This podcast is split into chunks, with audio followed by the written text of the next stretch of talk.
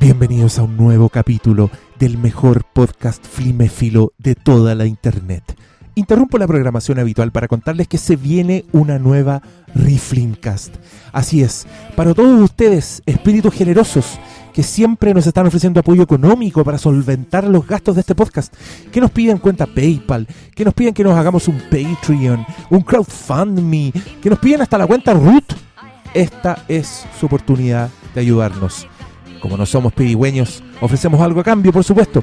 Y tenemos muchos premios para sortear entre los que compren numerito. Tenemos merchandising, juguetitos, libros, cómics y gentileza del amigo fílmico que se metió la mano al bolsillo, que aperró. Tenemos un Blu-ray original de Baby Driver, el último film de Edgar Wright, que está filete. Pero el premio principal, como ustedes saben, es un Filmcast on Demand, en que el ganador de la rifa, el principal ganador, este, este es el premio ya el, más cabrón de todo, nos dicta la película que tenemos que ver y de la cual tenemos que conversar. ¿Qué tal? Pero esta vez decimos ponerle una variante. ¿Se acuerdan que la última vez hicimos un Filmcast on Demand Deluxe? En que ustedes no solo escogían la película, sino también el panel. Ya, ahora hay una nueva. Esta se llama Filmcast on Demand VIP. ¿Qué significa eso?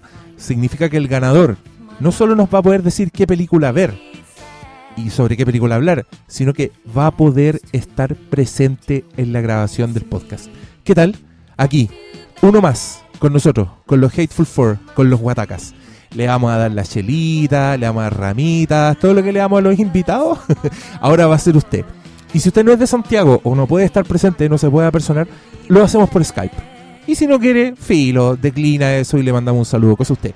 Pero como ganador va a ser acreedor de este honor. Un honor, ¿no? Sí, obvio. No cualquiera llega acá. ¿Qué se creen?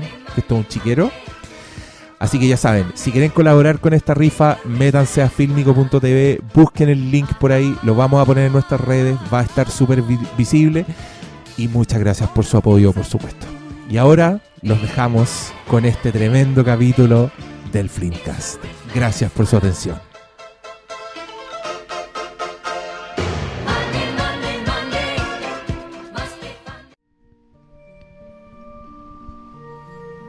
Bienvenidos al podcast más escuchado de todas las galaxias conocidas Y las por conocer. y las por conocer.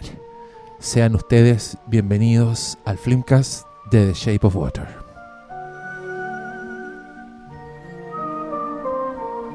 Oscar Salas, déjate de chatear. ¿Con quién estáis chateando? No, no puedo. Está resolviendo un temita, pero. Me acompañan el, el Oscar y el Paulo, pues, los que hablaron. ¿Qué tal? El, el asiento de Briones está vacío. Tenemos el mismo vacío en nuestros corazones. Se nos atrasó, Es como un tributo. tuvo problemas domésticos, problemas... Violencia intrafamiliar, digámoslo. Le pegaron. No, con gente. Yo quiero, yo quiero decir algo, partir con una nota de misterio, porque yo sé que la gente al principio del programa está como más contenta, más despierta. Entonces, si los voy a molestar, que sea ahora, porque ahora no se van a enojar. Pero el viernes me mandó por interno un link y me dijo, por favor lee esto. Y yo leí, y debo decir con mucha honestidad que hace tiempo no leía algo tan lúcido, tan bien escrito, tan bien argumentado sobre películas pop en internet. Le dije al Briones, ¿lo compartiste? Y me dijo, no tengo con quién. Y yo, ¿pero cómo? ¿Con todos? Y me dijo, no, no se merecen este texto. y yo, muy intrigado, dije, puede que tengas un punto. Entonces decidimos hablar de este texto, pero sin decir cuál es, ni dar link, ni nada, porque el Briones tiene razón, no se lo merecen. Es demasiado bueno. Es demasiado bueno para ustedes. Se los digo así, sin ningún problema, mirándolo a la cara porque yo soy un padre severo. Yo soy un padre que, que castiga. Y como padre los protejo y les digo que no están listos para leer esta weá que me mandó el Brione. De repente por interno manden sus currículum, no sé, o un video, así como, Yo ¿por creo- qué? yo por creo qué- Un video testimonial. un video testimonial de por qué deberíamos pasarles ese link y si nos, y si compramos, se los pasamos. Bueno, hacen expectativa y después corte. La No, weá no, es como no, memorias de ¿sabes una pulga. Anunciemos algo. el- por, por iniciativa mía. Por iniciativa porque- tuya, Porque averigüé. Yo ¿sí? creo que a partir del 1 de marzo vamos a habilitar un WhatsApp del Flimcast. Ya, perfecto. Para que la gente se un una. número exclusivo, ¿cachai? Ya, Para que manden cosas, mensajes, preguntas. ya, pero el. Sí, porque al- si al- tu número mira, después te empiezan a No, no, acosar. no, Vamos a tener un número de. Pero al WhatsApp, pongámosle un, un gorila en la puerta con una cosita roja de terciopelo que él saca, clic y da la pasada. Por supuesto. No entra cualquiera al WhatsApp. Entonces No. ponemos, hacemos una rifa y los primeros y cinco ganadores tienen acceso al WhatsApp del Flimcast por un mes. Sí, es como un programa piloto. Si quiere más, es como esas mijitas ricas que dicen como, vaya a mi Snapchat, ahí muestro las tetas de verdad. Claro. Sin emojis, así somos nosotros. Vayan al WhatsApp y recibirán nudes Les mando mis videos. del doctor malo. Eh, pucha, tenemos esperanza que... Ah, dice el viernes que viene en 20 minutos. Ya, Sí, vamos a cortar entonces en 20 minutos, vamos a hacer una pausa Para que lo sepan. para que lo sepan. Bueno, yo ahora en verdad quiero esperarlo, así que ¿qué hacemos? Rellenamos. No, oye, Hablemos de- No te dijiste. No, esta weá tenemos que hablarla en el podcast porque lo del, lo del trailer, pues. Ah, Ah, sí, porque hoy día, hoy día siempre, tenés razón, tenés razón. Gracias, doctor Malo, por tu intervención. Eh, hoy día salió el tráiler de Ant-Man and the Wasp y yo lo vi así con una ceja levantada porque ya... Ya son ya 17 ahora, trailers. y ahora ya, Ay, ya, puro, ya puro quiero ver Black Panther, entonces son me, lo, 18 me lo van a hacer de nuevo, ¿cachai? Ya como puta la weá, otra película más Marvel por la que voy a ir a pagar la entrada. Ya, le di play y es bueno. está bueno, está la raja. Es que yo, yo me pongo a pensar, ¿cómo? ¿Cómo hacen que un personaje, weón, conche tu madre, literalmente, el hombre hormiga, weón, la weá, la weá mala, loco.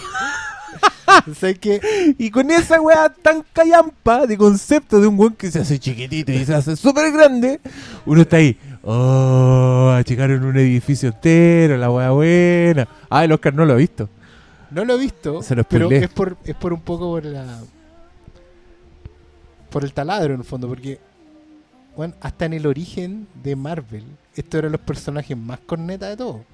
O sea, de los Vengadores originales, estos bueno, entraron por la ventana de atrás.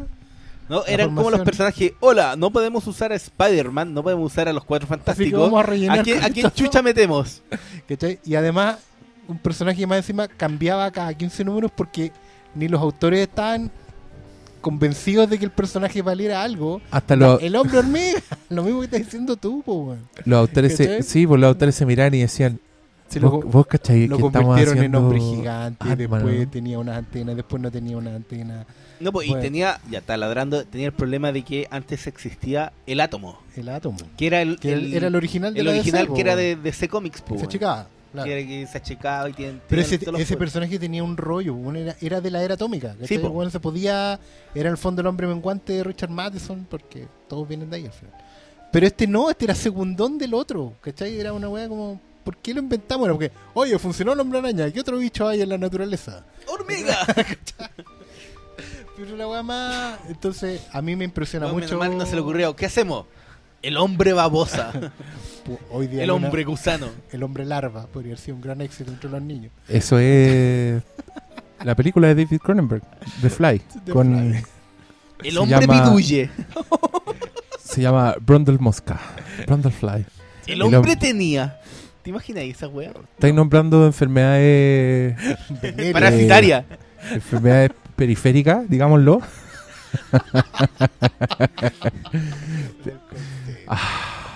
Eh, está bueno el trailer. y el póster lo vieron, el póster era como Ant-Man and the Wasp, así La- muy grande. blanco. Y aparecían unos puntitos los dos personajes y la weá era blanco entero. Está la weá buena, weón. Hasta eso es bueno. Lo que encontré increíble de ese póster, desde el punto de vista del diseño, es que tú, de lejos, ¿cachai? ¿Cuál es cuál? Sí. Sí. Tiene un detallito que hace que tú cachai el tiro. ¿cuál es No, cuál? pero Oscar Salas, mira, velo, porque yo hoy día también se anunció, salió el tráiler de una película que se llama Hereditary. Ah. Hereditary, no sé cómo se pronuncia. Hereditary. Hereditarian. Que es una película de terror que la rompió en Sundance, que es de la distribuidora A24, donde actúa Tony Collette. Y al parecer el tráiler está filete. Yo vi todas esas cosas y yo dije, ni cagando voy a ver ese tráiler. Listo. No lo voy a ver nunca. y cuando lo den en el cine me voy a tapar los ojos y voy a hacer la la la la porque no quiero ver nada de esa película porque quiero verla y sorprenderme así pal pico. Y sé que va a pasar. Pero Marvel no es esa weá. Tú podés ver 700 veces un trailer sí, de y Marvel da lo y después veis la película y da lo mismo. Da lo mismo. sí. Incluso cuando te arruinan la sorpresa, esa weá de los Vengadores que mostraban a Hulk atajando al weón y que... O el, el Doctor Extraño, el mejor chiste está en el trailer. Y no, y Sí, pues se weas te dan lo mismo. trailers. porque- Hay- a mí hay un punto en donde como que no- nunca estoy pen- hay gente que dice puta no puedo ver trailers porque estoy pendiente de cuándo sale cada momento yo no yo como que empiezo a ver la película y se me olvidó todo lo que vi todas las weas que Mm. filtré y No, salvo, que sea muy importante así Claro, demasiado como no sé como- pues en, en Force Awakens con Han Solo yo sabía que venía esa parte entonces Sí, pues. ya No, saquemos heridas que duelen. De, de hecho, es- esa es la herida sangrante. De verdad. Sí. Ese tráiler al final terminó siendo una herida sangrante. Hay que decirlo. Estamos en casa. Ahí, y ahí fue el momento en que. todo se derrumbó dentro de mí Pero bueno, lo que yo digo es que Marvel son expertos en vender sus propias películas y para qué estamos con weas. Sus películas son trailers, así que en mi opinión nada malo en ver los trailers. Oscar Salas deberías verlo. ¿Quieres verlo ahora mismo en vivo y dar tu caché. reacción en Así vivo? como Oscar Salas ¿Lo estás viendo? Sí, Oscar Salas ¿Ya? reacciona al. Hagámoslo. Ya, démosle.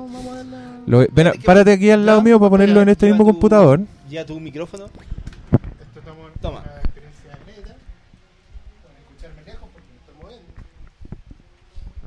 Ahora estoy ya Oscar listo Salas verá en vivo el trailer de Ant-Man and the Wasp y reaccionará a él. y reaccionará a él. Tenéis que, oh esta escena que- sale en tal cómic tenéis que ir contándolo así porque... Claro, porque oh, ustedes pueden poner play en, en su... Puta, ¿dónde en su- está la wea de trailer? Ahí está en YouTube. Ah, recién liberado en YouTube. Mira. Sí, est- estas páginas de Ya, vamos a parar la música. Pantera Negra de Marvel Eh, Studios veo una. Espérate, no, espérate, espérate. Puta la Pantera empe- empezó en chiquitito. ¿Es otro? Es el de Ah, el de For the Pantera Negra. for the World. ¿Y por qué me llevo para allá? Estoy como... Estoy como un tatita. Ah, se equivocaron en, el, en la página, ¿no? estás en el canal de Marvel antes de Está, claro, hay que ir a porque Ah. es el video pegado que tienen ellos en el canal Ahí de está. Marvel. Aquí está. ahí estamos El logo, debo decir que el logo está hermoso. Lo El encontramos. logo es como de. Tan, tan. Solo tengo una pregunta.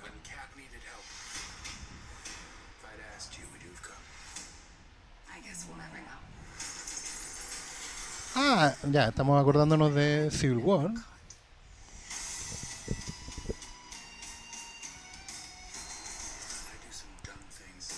Ah, seguimos está- presos. está con arresto Está- está con domiciliario. arresto domiciliario. Ya, está bien, me gustó eso. sí pues, obviamente esta weá está Lo, lo Mira, mira. Scott Lang, digamos. Achicó un Ya, ya, edificio muy y se lo llevó como carrito. Y espérate, que el edificio tenía la. No. una. ¿La gente adentro, Ya. decís tú? No, yo creo que está vacío. Ya, Morfeo, estaba vendido, se fue, se fue a DC, se fue de DC a Marvel. hace- los Mira, mira, me hacen. esa persecución, weón. Ya, bien. Sale el weón gigante. Aquí hay como un Fast Es and el, the Furious. el nuevo villano, ¿no? Ah, ahí apareció Michael Peña. Mira, Me alegro que mantengan a Cassie como personaje. ¿no? cacha esto. Le están tirando cuchillos que son gigantescos y la avispa corre entre ellos Corre entre en ellos. cámara lenta. Wings and blasters. So I take it you didn't have tech available for me. No, I did. Un chiste Pero bueno y es después hija, terminan y después The Money Shot que yo encuentro completamente maravillosa. El logo está Aquí viene el Money Shot.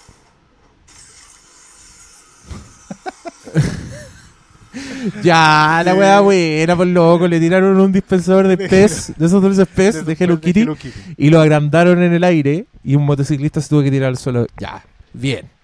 Marvel está haciendo las cosas bien. ¿Para qué decimos, para qué decimos una cosa por otra? Yo solo voy a decir que el logo está hermoso. Mira, yo, yo digo que venimos de Thor Ragnarok, de Guardianes de la Galaxia, que yo sé que a ustedes no les gustó tanto como a mí, pero... Y, y ahora... Spider-Man Y Pantera Negra, que yo creo que va a ser filete, y siento que lo están haciendo bien, weón. Que les, les, les queda bien usar estos personajes del lado que no le importan a nadie, ¿cachai? Porque pueden hacer weas, Hay más weas espacio. sí, hay más entretenidas. espacio para hacer cosas de, no de género, pero. No, y, de hecho yo creo que Black Panther y Ant-Man a mí me, me tincan más que el gran evento del año que es Infinity War.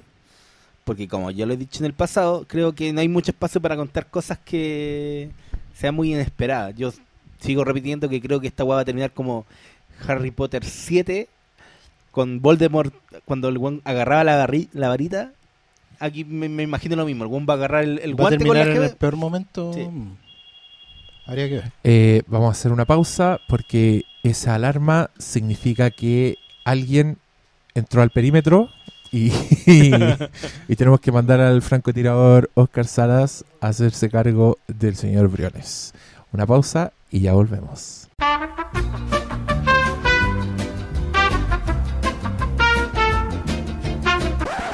Hemos vuelto. Una pausa que para ustedes fue solo un instante, para nosotros fue una eternidad.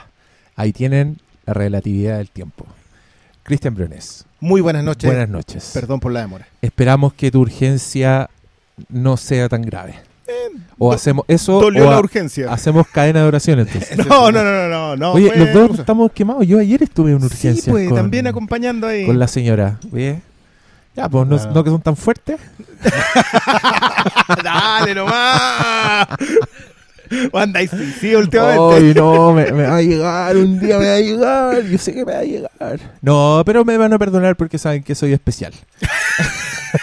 El mecheche especial. En el fondo, como que me, me faltan palos para el puente y la gente lo sabe. Entonces, como que no, no hay culpa en eso. Oye, le conté a la gente esa weá que me mandaste, pues, Briones, Que yo la leí que así peinado para atrás, pero... Hermosa. weón. Weón, qué bonito. Qué ganas, de leerlo, años. qué ganas de leerlo en el taller de críticas, pero creo que nos puede chupar una sesión. Fácil. Tranquilamente. Tranquilamente nos Es que, una es sesión eso completa. fue una de las cosas. Yo, mire, yo sé que al final puede que ya hemos hablado como más o menos lo mismo harto rato. Y hay mucha gente que va a saltar. Ah, pero ya vengo diciendo. No. Es lo bien escrito que está. Sí, Es completamente. hermoso. Yo no. Es un texto Pero- que en verdad te hace ver la película a través de los ojos de otra persona y una persona que más encima es muy inteligente y muy sensible. Entonces uno como que te crece la película y, y yo creo que si te gusta antes, ahora te gusta más. Y si eres uno de los detractores, yo honestamente creo que el texto es tan bueno que debería hacerte cambiar de opinión. Sobre todo al aficionado. Por lo menos a darle otra oportunidad a la weá y decir, ya ok, hay algo que me perdí ahí en esta weá. ¿Cachai? Porque es irrefutable. Es de esas weas Es- que yo leo y No, no, en no, verdad es irrefutable. Así a mí que... me- me gustaría leer eso sobre. Algo así de contundente sobre la competencia. Ah, Me, me- me Sería- encantaría, así sería- como yo- que yo diga, perfecto, tenéis toda la razón y, y no hay se- nada. sería hermoso. Bueno, yo ya dije, la gente que esté interesada en obtener este link de Briones tiene que mandar un currículum actualizado, Claro, mínimo. foto actualizada de cuerpo entero y... ¿Qué más? WhatsApp. Ay, sí, que ahí vamos a avisar al WhatsApp de la, del Flimcast. Vamos, vamos a hacer un WhatsApp de. Vamos a hacer un WhatsApp del Para que la gente nos mande grabaciones de audio. cosas, Sí, y yo, y que yo bueno. ya le dije a Oscar que la membresía para entrar a ese grupo es premio de rifa. No es llegar y entrar. Ah, vamos a hacer un grupo de WhatsApp para alguien Sí, más. No. Sí, pues vamos a hacer como igual que cuando O sea, Felipe el- cuando el Felipe número- el dio su teléfono estar- al, al aire. Creo que el número, en el fondo, el número va a recibir todo lo que quieran mandarle, pero el va a ir aparte, con ese número va a haber un grupo. ¿Cachai? Exacto. Y en ese grupo vamos a intervenir todos. porque tú. El fondo de estar en ese grupo es, es, es- es ya como entrar a otro nivel, es como ya Sí. ser parte Otra- de un selecto cosa. grupo. De hecho, yo ya le dije al Oscar que este grupo de WhatsApp tiene un gorila en la puerta, que tiene como unas cositas doradas así, con una cadenita de terciopelo. Como el de Roger Wright. Claro, mínimo. Bueno, le van a dar el, el, el número a ocho personas y los ocho hueones, te apuesto que van a pedir. ¿Y cuándo se viene el podcast de Man From Earth? Así- Baneado. No, pues tiene, mira, Se cada vez, al tiro. ca- a cada vez que entra alguien se le manda un JPG con, la, con las normas, las normas de convivencia. Y ahí las diseñamos bien, pues no se le faltará el respeto a hombres ni mujeres, no se aceptarán descalificaciones personales, ¿qué más podemos poner? No se aceptará la divulgación de un negocio previo acuerdo con los administradores del grupo. Es verdad. Y ¿Tú cosas tú decís para el tráfico? Para- o no sé, pues, weón. De repente, oye, ¿quién tiene mano Funko Pop? Ah. si a nuestros lectores les gusta la weadita, que puta, yo siempre les digo lectores a los auditores. Pero ustedes me entienden, lo- los receptores de esta verborrea, sea por el medio que sea, porque si nos siguen en Twitter, les llega por, por Sí, escrito, así que también son Somos lectores. multiplataforma. El- a ustedes les tan buenos palilos los weones, ¿eh? ¿Qué, qué Mira, se creen los, yo- los Peter Parkers? No, espérate un poquito. Los Peter Parkers, hoy un hilo sobre Daniela Romo. Y se lanza el pastor. No, pero esos no son para Twitter. Hoy a propósito de Porque música. estamos, estamos diversificando el contenido según plataforma. Claro. Ah. Sí, pero es verdad, es verdad. Nos tienen Perdona, que seguir por todas pero partes. ¿Hiciste un, ¿Ah? un, un hilo de, de Daniela Romo? No, no, Porque hice un hilo lo de. Daniela Romo. No, hice, hice un post de Facebook de Daniela Ah, Romo, ya, pero es perfecto. parte de una colección de posts que ustedes pueden seguir en, en redes. ¿Cachai, no? No, pero yo, soy un férreo defensor del hilo porque creo que el hilo en Twitter, además de la extensión de 280, 280 ahora, ¿no? Sí. Funciona muy bien para el idioma español. Yo creo que nosotros no teníamos posibilidades de generar buen contenido en Twitter en español por un tema que tenemos con el idioma. ¿Cachai? Tú no podías expresarte en, en corto en español. El español es un idioma de, de muchos caracteres. Florido, po. No, a Y mí, en, este, a mí- en este podcast ha quedado claro. a mí lo que a mí lo que me convenció de la efectividad de lo que tú estás diciendo fue el hilo de Emilio Vanilli. ¿Te acordáis que, yo lo propagué que era un sí, hilo con la historia de Emilio Vanilli? Es que y era una weá. Es que yo me acuerdo de Emilio Vanilli, pues weón. También. Entonces, como ver que la weá es una historia de terror. Así, es para hacer una película con. Yo esa historia Con la había, visto, la había visto en el, esa historia la había visto en un! True Hollywood Story. En Oh. noches largas viendo reportajes muy buenos en el I como a las 3 de la mañana. Y han dado toda esa historia de Emily Vanilli, incluyendo la parte del, del suicidio. Entonces habían alcanzado a reportar eso. Oh, palpico, weón. No, hay, hay muchas buenas historias contadas ahí. Pero lo bueno del hilo es que además que eh, te permite hacer pausas dramáticas. Sí, po. Y Sí. no hay idiomas donde funcione mejor la pausa dramática No, que en el y, español. y lo, y lo bien usado que están los GIFs, que están los videos cortos, weón, el extracto. O sea, Encuentro que es como. ¿Ustedes cachan el tema del, del robot Labot? Este experimento Sí. que se hizo Pero periodístico. Siguió en. O sea, están Es en que, pausa, bueno, digamos, porque. hay que financiarlo, pero, pero caché que fue un experimento bien puntual que se hizo a través de Telegram y Facebook. Pero él tiene el mismo sentido que el hilo. po. ¿Cachai? Sí, pero hecho de peor forma. Chan. A mí me cansó esa weá. Eh, es que es que hay de todo, porque a mí a mí con el español culiado que encontraba mensajes en el papel confort no me convencían de. Ah. de, lo, de lo bacán que eran los hilos. Esas weas me dan lata. Y ese otro weón también que aparece y dice, os contaré la verdadera historia de Drácula. Vlad Tepes, era ese weón tampoco. Yo como, Claro, los "Ya, pues, españoles- weón, si tengo Wikipedia. Es curioso ¿pa' porque qué? a pesar de que el español como idioma rinde mucho, los españoles son muy latos redactando en general. ¿Cachai? Como que colocan demasiada información, no saben parar, no saben intercalar humor, ¿cachai? No saben colocar pausas, no saben interpelar al otro. Bueno, Ah, igual, yo- igual había un flaco que hacía el de Alan Poe, de Edgar Allan Poe, Ah. y Ese- que él usaba bueno. GIF, ya Le sea ponía- que la le ponía foto, le puso más talento. ya. Bueno, yo un día estaba, estaba un poquito intoxicado, debo reconocerlo. Hice un hilo con la verdadera historia de Kururu. Y a gente lo leyó y Sí. entendió el chiste y otros que no. digámoslo, digámoslo como, como es. Bueno, y llevamos 20 minutos y creemos que por eso Guillermo el Toro debe ganar el Oscar. Muchas gracias por escuchar el podcast nos vemos. de Shape Adiós. of Water. Pero antes de Deberíamos hablar de otra cosa. Hacer versiones resumidas. Deberíamos... ¿Sí? ¿Tú crees? Sí, hacer, Pero antes de hablar de otra película. Hacerle Micro, pe- micro tomé- podcast. tomé- mi- micropodcast. ¿Qué cosa? Esos son audios de WhatsApp. a hablar de otra película. ¿De qué película íbamos a hablar? ¿Del juego de Molly o no? Apuesta maestra. Apuesta Apuesta maestra, maestra. Molly's Game. El, basado en una historia real. el debut de Aaron Sorkin, que se programó de estreno para estos días, yo creo que con la esperanza de que le fueran a nominar muchos más premios de los que la nominaron realmente. Eh, y que yo también pondría en la avalancha de premios, de películas de la época de premios. Porque Sí. ese tipo de película Sí. es como una película prestigiosa, escrita por un buen bacán, una película seria, basada en hechos reales. Por un hueón bacán tratando de ser Fincher. Por un weón, con un weón que la película se le hizo Fincher, Yo, entonces... yo, ¿Cuál? ¿Su película anterior? ¿Su guion Sí, anterior? po. no, pero- su guion pre ante anterior. Porque Ah. antes estuvo, Antes estuvo después en Steve estuvo esa, Steve Jobs. Yo voy a decir que para mí todavía el mejor guion de, de Donaron adaptado a, a la pantalla grande creo que sigue siendo Few Good Men. O sea, adorando Social Network, creo que Few Good Men. Y, ¿Estás seguro? y se puede disfrutar ¿Puedes todo soportar la verdad de eso? una mejor que otra? Sí, por supuesto. Podemos disfrutar todo y Pero decir yo qué gran diciendo- guionista es Aaron Sorkin Bueno, e ir a ver ir a ver sus películas con entusiasmo Pero- y, con los, ver, hagamos- y con hagamos los ojos bien abiertos. Una pausa y cuéntale a los y auditores. con los oídos más abiertos. Sí. Cuéntale a los auditores quién es Aaron Sorkin, porque la verdad, hablar de un guionista es una weá rarísima. Nadie conoce a los guionistas de nada. Salvo que sea Kaufman. Y incluso Son te diría contados- yo, yo, contados- que lo conocen conoce los menos. nombres, pero no te puede decir tres películas del guionista. No, pero es verdad, son contados con los Es dedos de las manos raro que un guionista recordados. sea un nombre per se. Es que Aaron Sorkin es un weón con marca de fábrica, po. Es un weón que. Puta, tú sabís que vaya a haber una escena culiada donde el diálogo es increíble y donde dos personas extremadamente inteligentes están teniendo una conversación sobre temas sensibles y van a decir verdades. Onda, tú lo sabes. Tú sabes que va a haber. eh, Sí, eso va, a haber va a haber sorpresa, va a haber dolor y va a haber una construcción así hermosa. A mí me pasa eso. Yo veía el tráiler y pese a que encontraba que el tráiler contaba mucho, porque estos días voy mucho al cine, entonces veo muchos trailers de los que dan antes y encuentro que este tráiler spoileaba. Decía, no spoileaba, pero tenía momentos muy importantes de la película. Que fuera de contexto igual les restaban impacto y después al verlo en contexto ya sabía que venía, entonces no era lo mismo.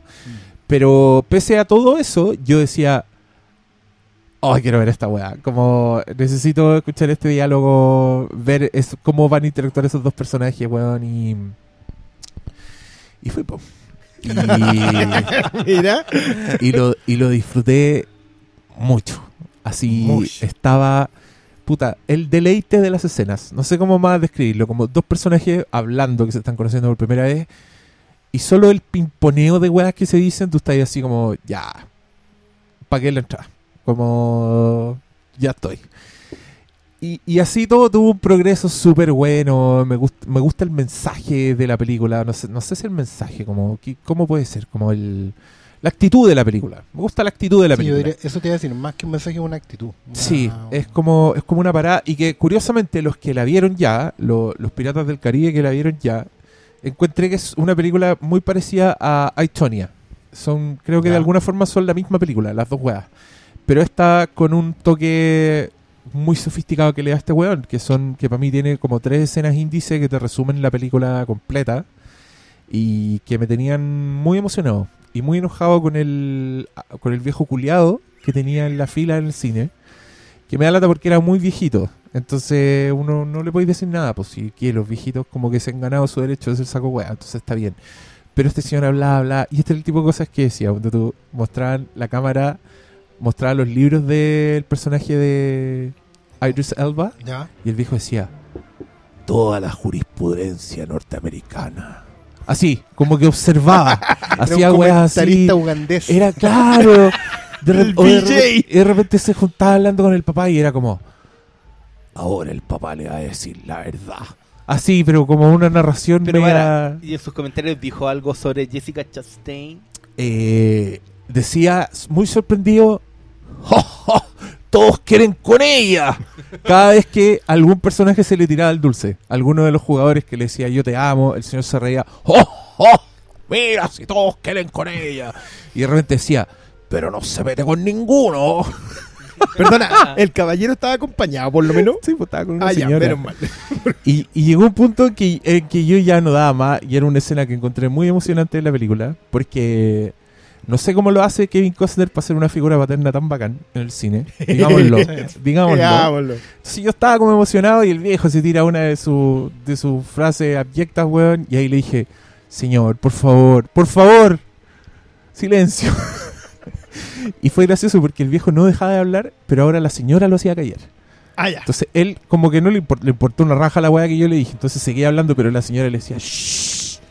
Así que No en resumen tuve más en vergüenza, resumen, viejo. en resumen hubo más ruido.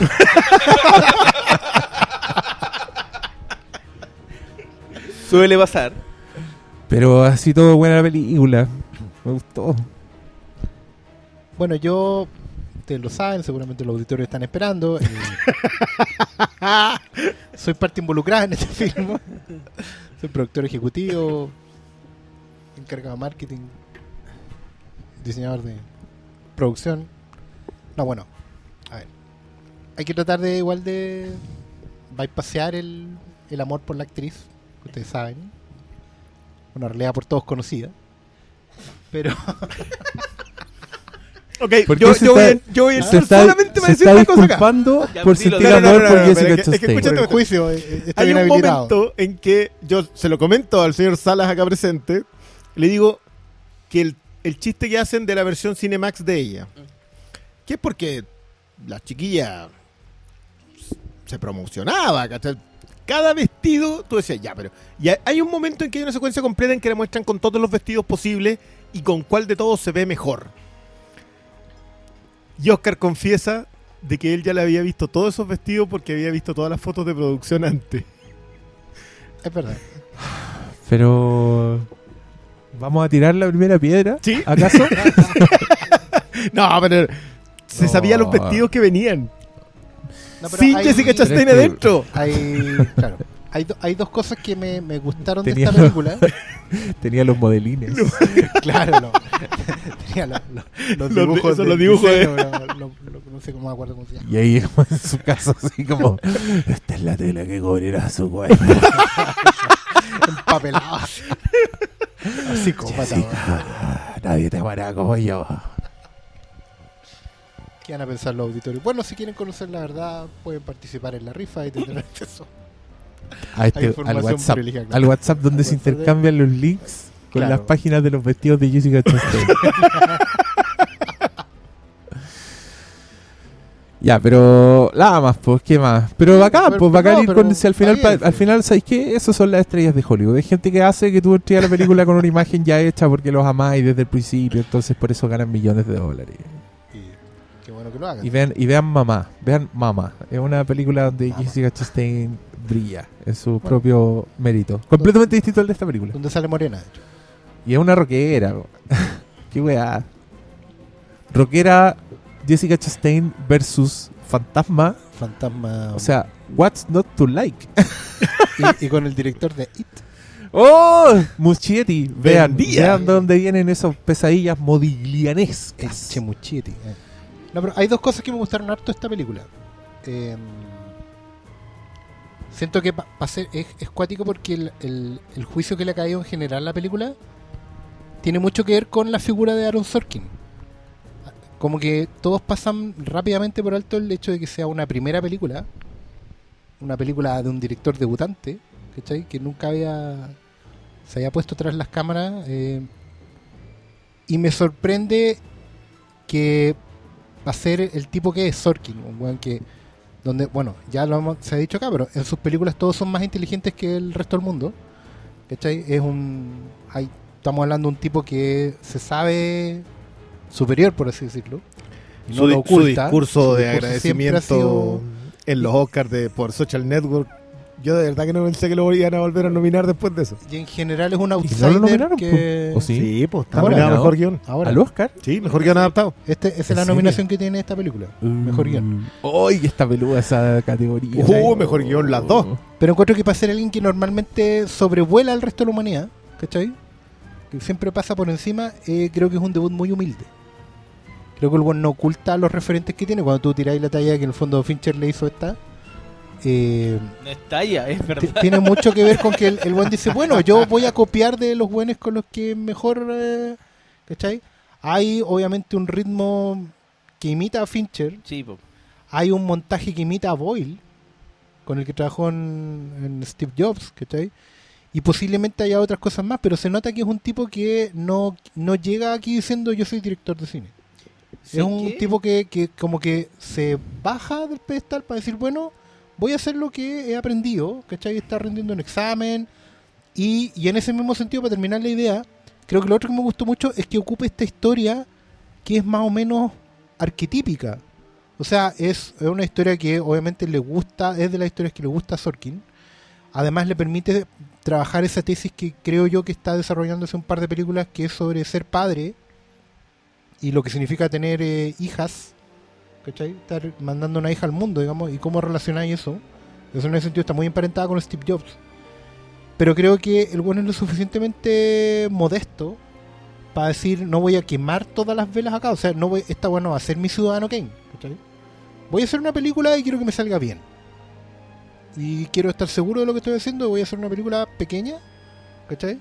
Pero eficiente, bien hecha. No, no, no, no está arriesgando todo, no está quemando todas las naves en esto. Que no insistir en eso.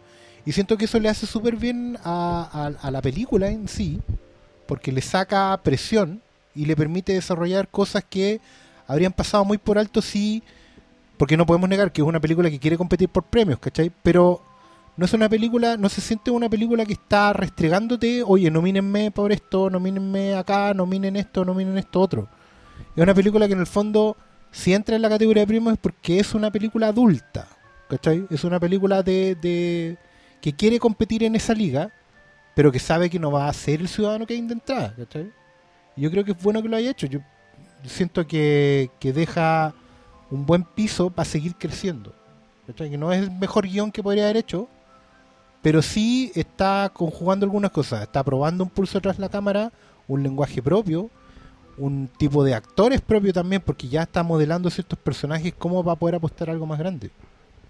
Eso fue como la, la impresión primera que me dejó en esos dos puntos que me parecen súper notables, como también como lección de, de cómo entrar a un, en este caso, a, a la dirección del cine. ¿Cachai?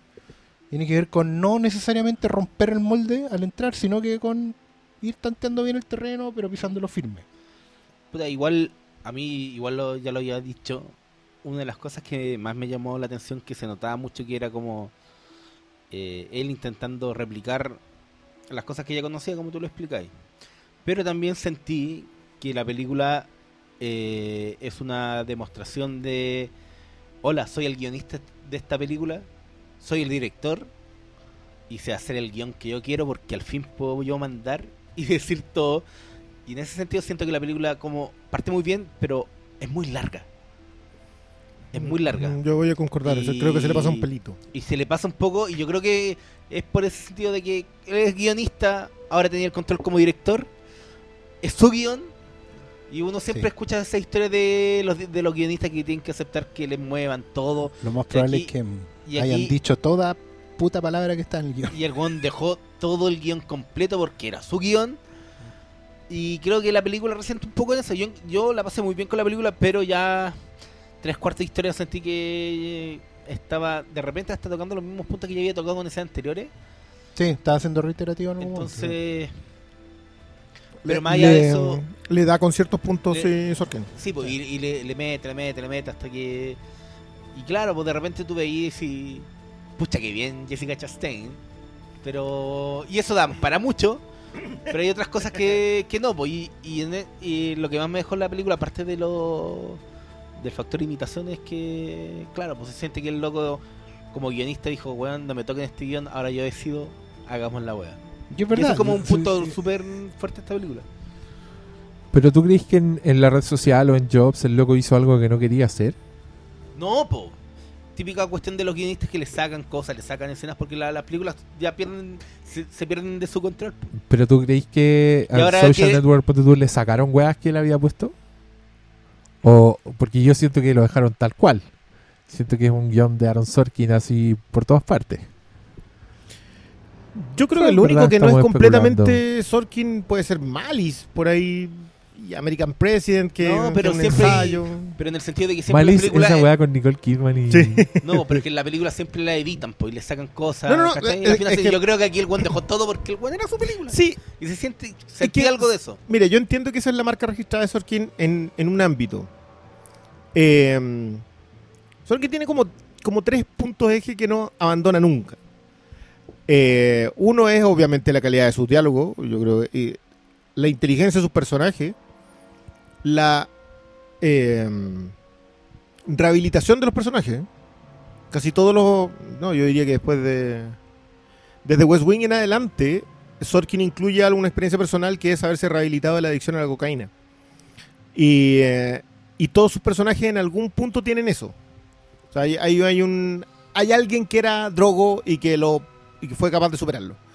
Eh, O tiene otro tipo de acción, porque que Ex- puede ser por el poder o. Sí, en general sí, tiene que el- el- la adicción. adicción y la rehabilitación de eso. Yo diría que esos son como los tres ejes en los que siempre gira Sorkin. Yo lo único que no he visto de Sorkin es Sports Night.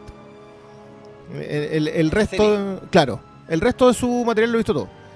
Eh, y es porque a mí de verdad creo que el, el- el tipo, su planteamiento, la idea del héroe gringo que persigue, que cuestiona, eh, la tiene siempre. Lo que pasa es que, como su personaje eh, arquetipo, no es exactamente un héroe eh, afable, no es el héroe con el que tú vayas a saludar. Siempre es un héroe que ha caído o que es un pelotudo, derechamente. Yo, A mí me gusta mucho el enfoque a Jobs. Eh, creo que Social Network es, es en ese sentido su guion más redondito porque el héroe de esa película es un tipo Detestable. completamente, pero aún así dice que, ¿sabéis qué? Este tipo, independiente de lo que pensemos de su personalidad, hizo algo gigante. Y, creo que es lo mismo que hace con Jobs, es lo mismo que hace en West Wing, en donde todos los personajes tienen esa, esa falibilidad. Y lo mismo hace en Newsroom, y lo mismo hace en Moneyball, en donde Brad Pitt, por cierto, es, es esa, esa, tiene esa cualidad muy bien llevada. Ahora, creo que en Molly's Game eh, vuelve a acertar de hacer un personaje que no encaja en un sistema que creo que es algo que también hizo en, en Steve Jobs. Lo que pasa Sí. es que la diferencia era la inquietud y hacia dónde se movía, pero porque acá Game es alguien que no cabe en el sistema en el cual eh, en el que está destinada de alguna manera a pertenecer. Y las falencias en general, a mí me gusta mucho que la figura paterna sea tan falible. O sea, eh, Viene eh, mal. Claramente, cla- cada vez que toca el tema de la figura paterna, en los últimos trabajos por lo menos, él se autoflagela. Sí, sí. O sea, Sí, lo de- lo de Steve Jo- Jobs es mucho mejor, sí. evidente, sí. Claro, porque ahí también podemos interpretar que hay también un, un trabajo conjunto con Boyle, Con que Boyle, igual la- es un la- tipo que, que sabe reflexionar mucho sobre lo que significa hacerse viejo. Eh, sin ser alguien anciano. Pero también siento que hay acá un- una coincidencia feliz, digamos, que tiene que ver con saber haber escogido a la Chastain en el momento justo. O sea, ella también, por otro lado, venía hace, bien hace mucho rato tratando de encontrar un personaje que donde confluyan todos los temas que a ella le interesan. El tema de, de poner a la mujer como un personaje válido, relevante, independiente. Eh, que, es, que no depende de- de- del entorno, pero que al mismo tiempo está todo el rato denunciando esa discriminación que vive la mujer en general. Y no solo ¿Cachai? eso, va poniendo sobre el tapete los problemas de una mujer en una sociedad como... Claro, porque lo que, lo que decía lo que le pasa, recién, no o sé, sea, pues cuando se, se mete con los mafiosos. es un personaje que nunca entra en el sistema. Y, No, y- pues, y eh. lo bueno es que es Son marginales dentro un de... personaje que dentro de independiente su que capacidad. podría haber sido hombre también. En muchas, varias partes de la película podría haber sido un hombre el protagonista. ¿Cachai? Pero justamente el hecho de ponerla a ella como mujer, ¿cachai? En una entrevista, por ejemplo, ella le decía que le habían preguntado reiteradamente por qué el personaje de Molly no tenía un interés romántico. Porque no tenía ni un, ni un pinchecito, ni un pololito. Y fue Sorkin el que paró el carro con esa pregunta. Y como nadie preguntó en Moneyball por qué Brad Pitt no tenía novia. ¿Cachai? Eh, entonces también hay una voluntad de dar vuelta la baraja, ¿cachai? Y de, de agarrar a, un- a una actriz que igual viene hace rato buscando ese personaje. Lo había buscado en Mrs. Sloan y no había resultado. Que esa película falla en otros aspectos. digamos. Falla principalmente en guion. El guion se vuelve inverosímil en el tercer acto.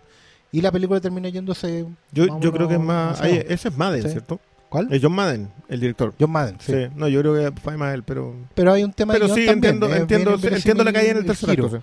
¿Cachai? Y en general, incluso cuando hace películas blockbuster como la, el Huntsman Snow White, ¿cachai? Que ella era una especie de cazadora, pero igual era siempre como mujer Eh, eh, independiente, ¿cachai? Lo que está haciendo Sí. ahora en, en X-Men también tiene que ver con esto. Antes de esto hizo una que se llama The Zookeeper's Wife, que es una especie de Oscar Schindler, pero femenina, ¿cachai? Mucho menos conocida, que es una, una señora que tenía un zoológico con su marido y ahí escondían a los judíos en Polonia, ¿cachai? En el zoológico, y de ahí los sacaban. Sí, es bueno, es bueno cómo se da ese proceso sinergético, pero, pero yo siento que ambos acá coinciden nomás. Como que no alcanzan a ser una fuerza más.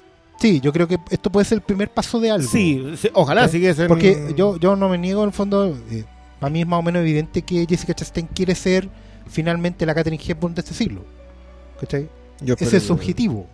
Para allá va. Entonces, el, esto es un paso adelante en ese sentido y Sorkin puede ser el, el mejor aliado, por lo menos en lo que le había faltado todo este tiempo, que son los guiones. Sí, yo, yo, comparto con ustedes que se nota que Sorkin es primerizo. O sea, se, se nota el debut. Independiente que creo que es un muy buen debut, por algo lo nominaron en, la, en el Directors Guild of America, está nominado entre los cinco, acompañando a Jordan Peele y a Taylor Sheridan, ¿no es?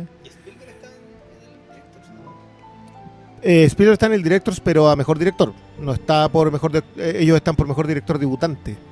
Recuerda que ellos, el, el director, el Directors Guild tiene esa categoría. Pero, pero más allá de eso, más allá del- de, las de las falencias que tiene, yo sí creo que logra un tremendo personaje. logra- Molly es un tremendo personaje. Todas sus fallas y, todas su, y todos sus triunfos están muy bien descritos en la construcción. La forma de contarte los tiempos, cómo entra el personaje de la... mm, No, esto no, no es un spoiler. Cómo, entra, cómo el personaje de la hija de Idris Elba es, es una clave en, Es tres, en sí, tres puntos en tres nomás. puntos. Eh, que, que vuelve quizás a lo que, a lo que le resulta también en Steve Jobs. Que era en tiempos distintos, ejes el- distintos. el- la música. Claro, En que cambiaba la esa, música, es cómo- se relacionaba con Bueno, acá también tiene Pemberton. Sí, Sí, en el otro lo usaba, eh, tenían sonidos distintos en la música en los tres bloques. sí, por la Y época. eso también lo ten- tenía que ver con la hija, que es personaje en la segunda y la tercera, nomás no es... Sí. Oye, yo quería decir que esta es una película que encontré apasionante en su construcción. Era una weá que parecía a red social, yo creo que por eso como que las comparan harto, como mezclando tiempos, como en un presente donde hay un proceso que es bien de un punto A a un punto B, como un, un juicio que le están haciendo, y ella como el tira y afloja que tiene con su abogado, con lo que pasa como en un caso, y en paralelo la historia de ella, como narrada por ella misma, y con un estilo bien metralleta, bien Goodfellas, así como ese narrador que interviene en la imagen, que ap- aparecen gráficos para que tengáis todo claro, como muy... Puta, muy... ¿Cómo se llama la- esa weá de, de Wall Street? Esa película que hicieron donde la The Big Short. cosas claro, como e- ese tipo, pero alterna con el tiempo real, digamos que es donde las weas pasan, donde hay una cámara fija sobre los personajes que está fuera del, del conocimiento del narrador Jessica Chastain. Y Entonces, te- no, y igual te estás dando cuenta que tiene como una estructura similar a Social Network, que también usa lo mismo de estar, estaban los locos preparando la, el acuerdo judicial. y claro, pues está, está como el, mostrando el- el ¿cómo se llama esa weá? La de, de deposition, como de la Deposition, claro. de deposition. Pero puta, e- esa weá yo la gocé porque por ejemplo tiene tiene como tres escenas clave con su abogado, que es Idris Elba más encima. Entonces esos dos weones interactuando en, en pantalla con este tipo de pimponeo, con esa estructura. Eh, yo no sé si contar escenas, no sé si es un spoiler, yo creo que no es un spoiler, Yo pero creo que justamente voy a decir que no es un spoiler porque además de ser una historia conocida, o sea, esta, esta es como esa película de la batalla de los sexos. ¿sí? Todos saben que van a Mm, jugar un partido sí. de tenis hombre y mujer. Pero esa- creo que tiene que mucho que ver con la ejecución y la manera en que está escrita.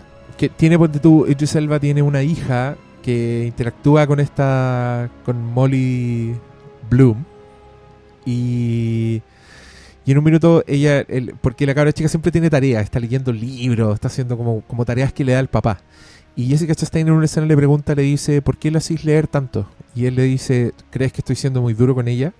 Y Jessica Chastain le cuenta una historia, le dice, una chica adolescente que se fue un fin de semana con un huevón y estuvo carreteando siempre y, el weón le pregunta ¿por, por cuánta plata y ella le dice por un bolso Gucci así que lo que sea que hacías a tu hija hacer haz el doble y yo quedé así como Eso, esos Wow. quiebres a Sorkin le funcionan muy bien. no es que Que- el weón es un maestro Claro, que es cuando te genera una historia en la cual tú esperas un desenlace que más cercano, más emotivo, sí y es un enlace condenadamente cerebral sí y que siempre apela a supérate. sí Y que- también va al, como al, al fondo de la película y, y parte con algo así, po, que es con toda la historia de ella como, como esquiadora. Sí, misma es súper entregado al azar también eh, en ese sentido, Sorkin, como que te dice, como que siempre te coloca que un, un evento muy, muy al azar eh, cambia la estructura de los personajes. Claro, acá coincide con que ese elemento al azar es fundamental en la historia de, de Molly Bloom, entonces no era, eh, no era tan al azar en la historia.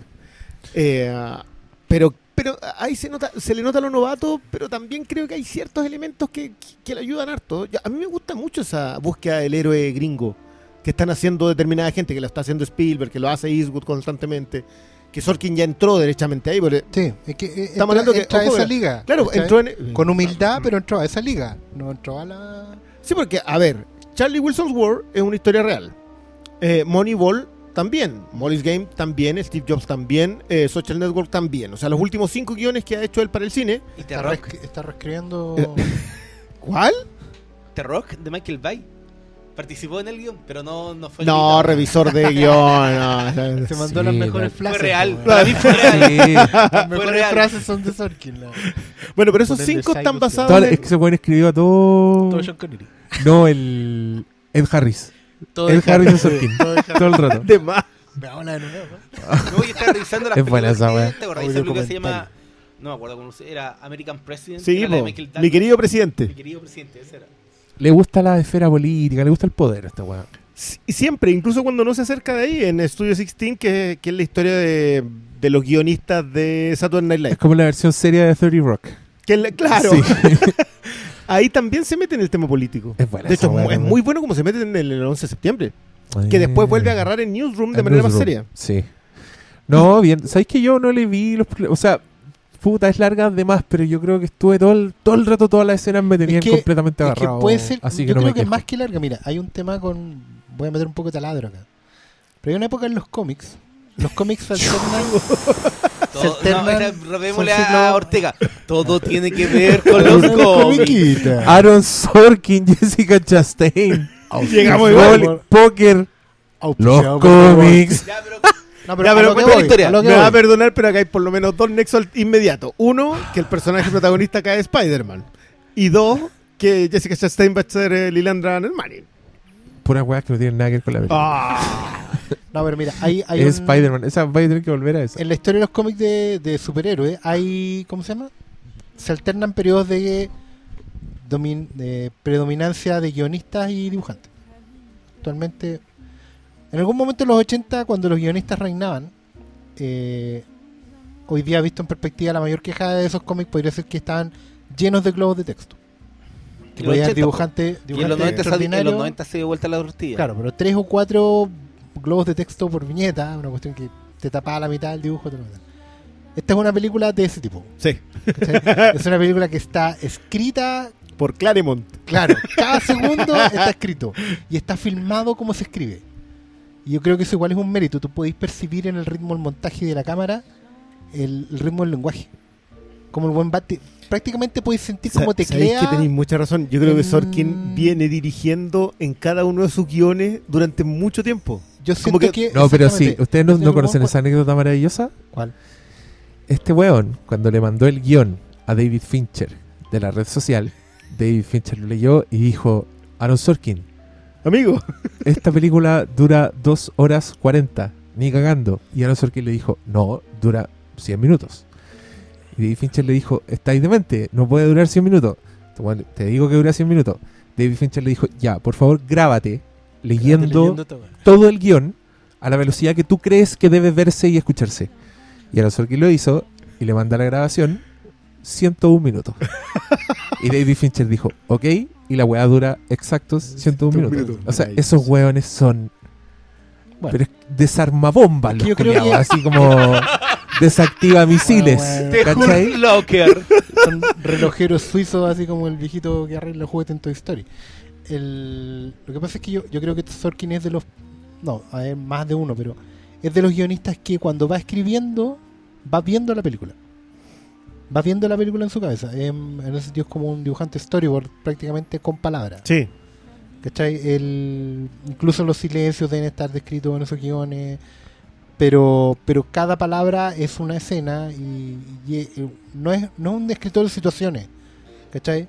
Es un descriptor de diálogos en pantalla. Y, y- por eso diálogos que están, están muy pocos. O sea, yo igual le, le aplaudo a Danny. Yo creo que Danny Boyle logró sacarle el jugo eh, visualmente a una película que estaba muy bien escrita, pero Sí. Visualmente eh, Steve Jobs es una película muy atractiva. Es un- en, un en el total, es una de esas cuestiones que tú la, tú la ves y que termináis así como, wow. Y no solo los diálogos, que son muy buenos. Sí. Yo, y, y lo mismo Social Network. Social Network debe, debe tener cuatro o cinco escenas que tú decías, esto es Fincher puro. Pero no sé, que la, la secuencia con el con los remos. Con los por- remos, po. Esa cuestión es. Donde no hay diálogo. Nada. Donde el loco dijo, ya ahora me toca a mí, salvo, ya ha caído un Aquí rato. está el minuto Ahora de los 100 yo. minutos. Eh, no, y el corte en, las de- en la- en el tema de las declaraciones también.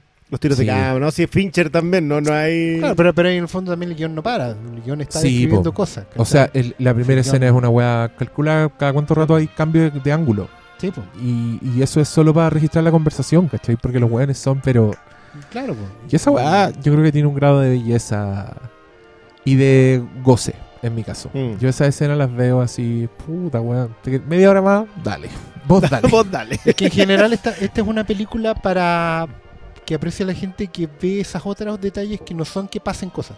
O sea, no es una película que pase cosas, que pasen cosas. Tú podés describirla en una frase y armar por completo. ¿cachai? La chica organizaba apuestas, en un momento cayó y la enjuiciaron, fin. ¿cachai? No pasan cosas, no hay giros, no hay plot twists, no hay cosas inesperadas. O sea, o sea hay una, pero, pero en el O fondo. sea, yo creo que hay, pero son todas Es como a nivel quiebre, emocional, no son otras weas, ¿cachai? quiebre, como, cómo, ¿cachai? Claro. cómo maneja la historia con el papá y la escena en que aparece el papá al final encontré que esa wea era brillante, era como... Y, y era tan buena que yo sentía que era el clímax de la película, ¿cachai? Quizás por eso también hecho, esa que sensación sí de lo que es. es muy larga, porque la weá... Sorkin que pasa tiene, por tiene varios. justamente ese tema, como que llega a puntos tan altos, tantas veces, que sientes que, el- que la película ya llegó al, al- al a donde tiene que irse. ¿cachai? No- no- y ojo que le pasaba también, bueno, todas las, las series de Sorkin tienen un capítulo que se llama ¿Qué día ha sido este? What kind of day has been today? Eh, y todos son siempre el 23. ¿Ya? Eh, en West Wing, en Maravilla, en Studio 16 en un capítulo de tres partes, olvídate, una, Y en Un Network, cambio- o sea, en- En Social Network es el 22. Porque no alcanza a no- ¿Te acordás que tiene menos episodios? Tiene 10 la primera. Eh, también es como el, el penúltimo. Y es el capítulo cuando se. Es que no quiero spoilearle a No, alguien que vaya en el la, la sinopsis que no me acuerdo. Yo la vi. eh, No, pero dilo, pues si Social ¿sí? Network... Sí, me Capítulo cuando el jefe de ellos eh, muere de un infarto. Es, es que ese capítulo tiene de todo. O pues, el- la, la serie. en eh, Newsroom. Ah, la spoilaste. Bueno, esas, esas son las que. Esos quiebres le gustan mucho a Sorkin. Y por eso yo igual. Yo, yo resentí un poquito la aparición del papá. Es brillante. Pero dije, ya, acá viene uno de esos diálogos Sorkin en donde todo va a ser explicado. Y Yo- todo explicado. Yo pensé que era un sueño. de entrada, porque era demasiado... De hecho, Era demasiado perfecto te- y yo dije, un momento, no están en el Everest. No es un Claro, sueño. no, Referencia a películas de comiquitas. ¿Viste que llegábamos igual?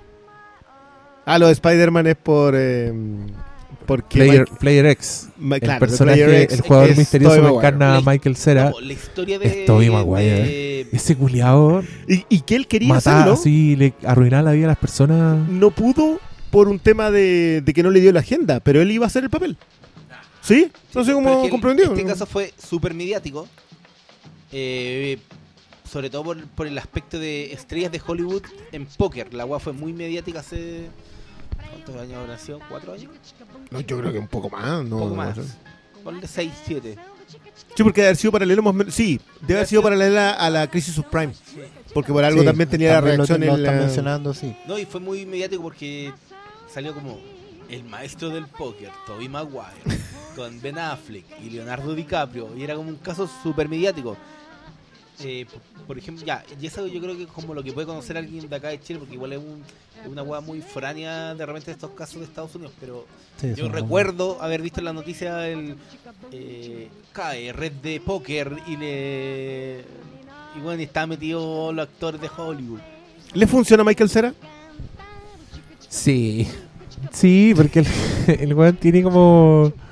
Es muy rancio en esta Sí. película. Es como un weón así que tú veías, es como. ah, que curiosamente no es, no es muy distinto a su encarnación de sí mismo en. Yo es. Entonces, ¿será cuando, así? cuando tú hiciste el high five con, con Yo, Cera. yo es- saludé a Michael Cera en la calle, pues, weón. no, era, era en Loreto, era El ahí en Bellavista. Loreto. ¿Les conté eso? ¿No? Venía No, el, we- se lo venía el auditó weón ella. cami- No, yo me bajé, yo me bajé de un auto a y venía el weón caminando en dirección opuesta y yo lo vi y dije, es Michael Cera. ¿Cómo es posible? Este weón, yo, yo he pagado entrada para ver a este weón en el cine, Yo ¿cachai? estoy tomando aquí este barrio de borracho. Y el weón me mira y me dice, hey, así en español, qué linda chaqueta. Y yo le digo, sin perder oportunidad, ¿cierto que sí? Y levanté la mano y le dije, high five. Y me hizo un high five así, pa. Y yo quedé ahí como, Era la época cuando estaba filmando acá en el Chile. día en que le hice un high five a Michael Cera. Qué La fantástico. pregunta es... Yo todavía tengo el eh, mail de esa, Michael Cera. Esa película de Ah, te- Crystal... a ti te compró. Crazy. Encargó película y se la llevó. Fue, fue tu cliente. Sí. Eh, O pero sea, no le hiciste tres high five. veces. No, no, no hice. Fue no- muy, fue muy... Pero no te, no te pasó como esa weá muy rara de, bueno, estoy viendo un weón que he visto en, Sí. en pantalla grande. No, no, no, para mí fue brillante. ¿No porque escuchaste Iba, la voz iba de entrando, iba entrando un conocido, un cliente, amigo de nosotros, guionista de cómics y todo eso, y de repente va a buscar unos encargos él también, y este otro flaco había encargado algo y estaba esperando que sí, le entregara su bolsita y todo eso. Y este otro pasa por detrás y me hace el gesto así como que, como que mira como para un lado, se da cuenta que acaba de ver a, a Michael Cera. Me mira a mí así como justo pasando por detrás. Te Estoy hablando de todo esto en menos de un Oh. segundo. Y me mira así como, ¿Michael Cera? Qué bacán. Y, y yo le hago el gesto así como, sí. y, y las manos así, ¿y qué chucha es este weón? ¿Por qué? ¿Por qué, ¿Por qué está Michael Cera? Oye, ¿y viste a Rutger Hauer? no, ¿No? no. Ay, pero había rumores de que andaba también, de que lo habían visto con Eh, Providencia. Porque no. cuando vino, hizo, es que hizo una película con la, Sí, con la. Cherson. Y, y era con la Manuela. El futuro, Ah, sí, futuro, así se llama. el. Era buena esa película. ¿Sabía quién vi yo? Yo vi a... Oh, mierda, se me olvidó cómo se llama. La de El paciente inglés. Juliette Binoche. No, Cristina Juliette. Binoche. Ah, ah. Ah, cuando estaba haciendo los 33. Yo iba caminando por el Parque Arauco. ¿Cacha esta weá? Iba caminando por el Parque Arauco y viene una persona caminando hacia mí y yo la miro y digo, loco, esa weona es igual a Juliette Binoche. Así en mi cabeza. La ca- esta weona es igual a Juliette Binoche. Y me di vuelta a mirarla y dije, oh, la cagó que es igual a Juliette Binoche. es como ridículamente igual. Esta weona tiene un clon. Y como y le conté esta weá al weón de Fox, porque tenía los 33, y weón me dijo, ¿dónde la viste en el Parque Arauco? Y yo, sí, en el Parque Arauco. Weón, estaba acá y fue a comprarse weá al Parque Arauco. ¿Viste a Juliette Binoche? Y yo, ¡no! Y como emoción Es con delay. Porque para mí era tan... Y yo esa weá también, esa weá la, la he visto en películas increíbles. Sí, en Blue, como- ¿cachai? es como claro. una estrella, así. Sí, han actuado para que el Loki, para... Bueno, así termina nuestro capítulo de Shape of Water. Eh, oye, yo quería contar que una vez vi al compadre Moncho. No era él, se No, era que él. estar en la casa. No, era él, weón. Y luego te dijiste, señor Satán. No, ah, no, al compadre he visto como tres veces por ahí por el No, sector del Dios. paseo humano, weón. ¿A quién más has visto? Pero tú te debes de haber visto mucho. Sí. po. Tú, te- tú tenés clientes famosos, ¿no? Te van a comprar clientes así. Gente conocida, sí, sí. Pero como quién a él. qué sé yo, Daniel Muñoz, el Pancho Savera. Hay harto, Ah, hay Pancho. harto. Yo en la A Bueno. ese nivel. A Pancho Saavedra. ese es el nivel. Y, Bueno, Panchi va a Hay- uno que ese- plata, y- ¿no? y- sí, pero no vamos a hablar de esa gente. Y don Vicente y doña Claudia. Ellos, ellos son Ah, aficionados, don sí. Vicente. Pero el otro, Mira, bueno, la no creme tan- de la creme. No tan famosos, pero. ¿Y tú rompís personaje alguna vez? ¿Cómo, qué- qué- cómo Así que sí, oye, puta. O, o siempre eres el vendedor No, así yo siempre serio. soy- No, preguntemos con quién rompería personaje. Onda, la cagó ya. Vamos, vamos a volver a esas conversaciones de qué haríais cuando lo vierais por la calle. Vamos, vamos a seguir en esta polémica. A mí me. Yo cuando trabajaba en Blockbuster me fui a comprar Fargo, Pedro Peirano. en la época en que Pedro Peirano estaba haciendo Plan Z. Estrella ya. Y nosotros veíamos Plan Z. Nosotros en el Blockbuster parábamos la película y veíamos A la Plan hora- Z a atendiendo media. gente, ¿cachai? Y yo no puedo evitar decirle como, oye, weón, sabéis que somos demasiado fanáticos, tu programa es increíble, acá lo vemos con los cabros todos los sábados, tal, ra, ra, ra, ra". Y luego me miró y me dijo, gracias. Y yo me sentí muy decepcionado. Era decir, oye, weón, qué bravo, ¿qué te pasa, loco? Mala onda. Así que, bueno, yo no soy ningún Pedro Peirano, pero igual gente me dice, oye, tú vas a hacer los podcasts, y yo siempre soy buena onda. Así que, porque a mí me rompieron el corazón cuando yo era un adolescente. Así que les prometo, les prometo aquí solemnemente que no le voy a hacer eso a nunca a nadie. Así que háblenme nomás y siempre tendré una sonrisa para ustedes. Eh, Buenas noches. Pe- Peirano, ta- Peirano también y, y le costó entrar. No, yo yo creo creo que- como a la cuarta quinta vez ya Sí. eh, se soltaba ¿Sí? un poco. Sí. Ah, también otro- estuvo... sí, también. Bueno, Fue, ya eh, te- Al parecer él, él es muy tímido, no es Sí, pesado. parece es que como... parece- puede ser eso. Es, es reservado, no es, no es por mala onda, ¿no? pero es- ahí, no es que pero sea ahí pesado llega, contigo, llega es el como- lote. Y bueno, igual aproveché de que Bueno, me firmaron uno- todo bueno, el beat. igual en la, la tienda ¿Qué te firmaron? Me firmaron los 31 minutos y después. ¿Los CD? Sí, bueno, qué buena. No sé Qué me acordé el año pasado cuando fui de vacaciones, como que estaba esperando una esquina en, en Filadelfia, que era la ciudad donde está el, Ah, eh, mi tú una foto con alguien, sí. Y no, pues y estábamos así esperando y llega como mi cuñado y dice, oye, ¿no vieron más allá así como en la otra esquina que estaba? ¿Quién? Danny DeVito. Están filmando como esa serie... It's Always Sun Sunny. Philadelphia. Y yo, no.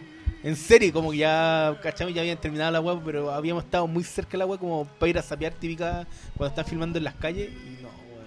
Ahí nos cortamos las venas. Sí, igual, es que como Chile queda tan lejos, en eso somos súper provincianos, que llegue alguien que tú ves en pantalla Súper, po. completamente, pues si no... Yo una vez seguí. Oye, qué vergüenza lo voy a contar. Vamos, démosle si ya entramos. Estaba en el Alto Las Condes y vi a un viejito que andaba con una señora y era igual a George Miller. A George Miller. A George Miller, director de Mad Max Fury con Road. los lentes y todo. Yo con mi tatuaje lo miré, avancé dos metros y dije, no, tengo que seguirlo. Tengo, ¿qué, pasa si, ¿Qué pasa si mañana leo que el weón andó en Chile y me pierdo la oportunidad de decirle alguna weá, ¿cachai? Y lo seguí y lo adelanté. Y bueno, estaban hablando en un idioma extranjero. Estaban así como, no estaban hablando en español. Y yo dije, conche tu madre, conche tu madre, conche tu madre. Y como que lo miré de frente y no era ni por si acaso. Era un viejo culeado chicha de Alemania, weón, no sé dónde mi yo fue como, ¡ah! Viejo culeado, George Miller falso, le dije y me fui. Y quedaron todos así metidos, ¡ay, qué weón le pasó! Historia de pantalla creo que no, No, tengo. pero, weón, esas historias provincianas son como muy. Pero sí tengo una provinciana de la tienda. ¿Por Una qué? vez llegué, sí te conté, llegué temprano. eh, la tienda normalmente abre a las 11, pero esa vez llegué por 9 y media, creo. Entonces, prácticamente estuve. Ya, te echaron de tu casa, confiésalo. Sí, de-. Ya, bueno, la cuestión es que estaba ahí haciendo cosas que se pueden hacer cuando no hay nadie, que es básicamente barrer, ¿cachai? Ordenar un poco. Ay, pues esas cosas. No, No le hagáis eso, este otro cuando está... Conche no, madre, no, weón. no cuando está tomando agua, Hay por cosas favor. que, hice cosas que solo se pueden hacer cuando estoy solo. es como, ¡ah, mierda! Vamos a entrar ahí. Mira, sería el excelente pie para entrar a la forma del agua. Cristian, Cri- Cristian, Cristian se va a enterar de cosas que se hacen en su tienda en su ausencia. Y de repente yo estaba atrás del mostrador y entra alguien y un señor con jockey, ropa deportiva, en sus 50 años debe ser, bastante bajo, y me dice, y, y che, vos, vos sabés dónde eh, arreglan celulares por acá y, y necesito arreglar, cambiar un chip y a qué hora abren acá al lado. Y yo me doy vuelta y era Jorge Sampaoli. El rehén. Holy shit. No, y fue como. Ya, ve, le respondí lo que tenía que responderle, que le vaya bien. Pensé que me iba a preguntar por alguna película, pero no, era solo eso. Te iba a pedir plata. Necesitaba prestada, el preguntar dónde había. Bueno, esto pasó el día justo antes que se fuera de Chile. Uh. Entonces fue, weón. estaba, en el fondo estaba cambiando el chip del celular porque Sí, ya pues, se ya mandaba a no sé cambiar. Oh. Podría haberlo retenido. La cagó. Podría haber cerrado la puerta. Haberle pegado. Claro. Bueno, esto, esto, esto como que podría ser otro podcast, encuentro yo. Sí, yo Como creo que la gente que está esperando la encuentros con forma los de la famosos. que- Sí, pero aguanten, no. El otro día, miren, yo me metí a iTunes, porque Ya. ustedes también pueden hacerlo, y vi una cosa que se llama reseñas de los clientes, porque si ustedes son- se suscriben por iTunes, pueden dejarnos una reseña, nos califican con estrellita. Entonces yo quiero invitar a que los hagan, porque yo sé, que hay mucha gente que no, yo sé que hay mucha gente que nos escucha y que no interviene de ninguna manera con nosotros, no nos pescan ni en Twitter, no contestan en Facebook, no comentan en SoundCloud, no hacen nada.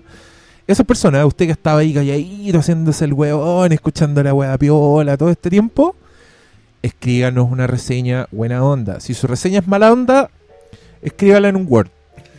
Y lo guarda, y lo guarda en su escritorio mi opinión del Flimcast, porque esa opinión no la quiere leer mucha gente. En cambio, si usted quiere tener una, una evaluación buena onda, bacán, porque mira, tenemos hasta ahora 114 valoraciones y de esas 110 son 4 estrellas. No, 5, el máximo.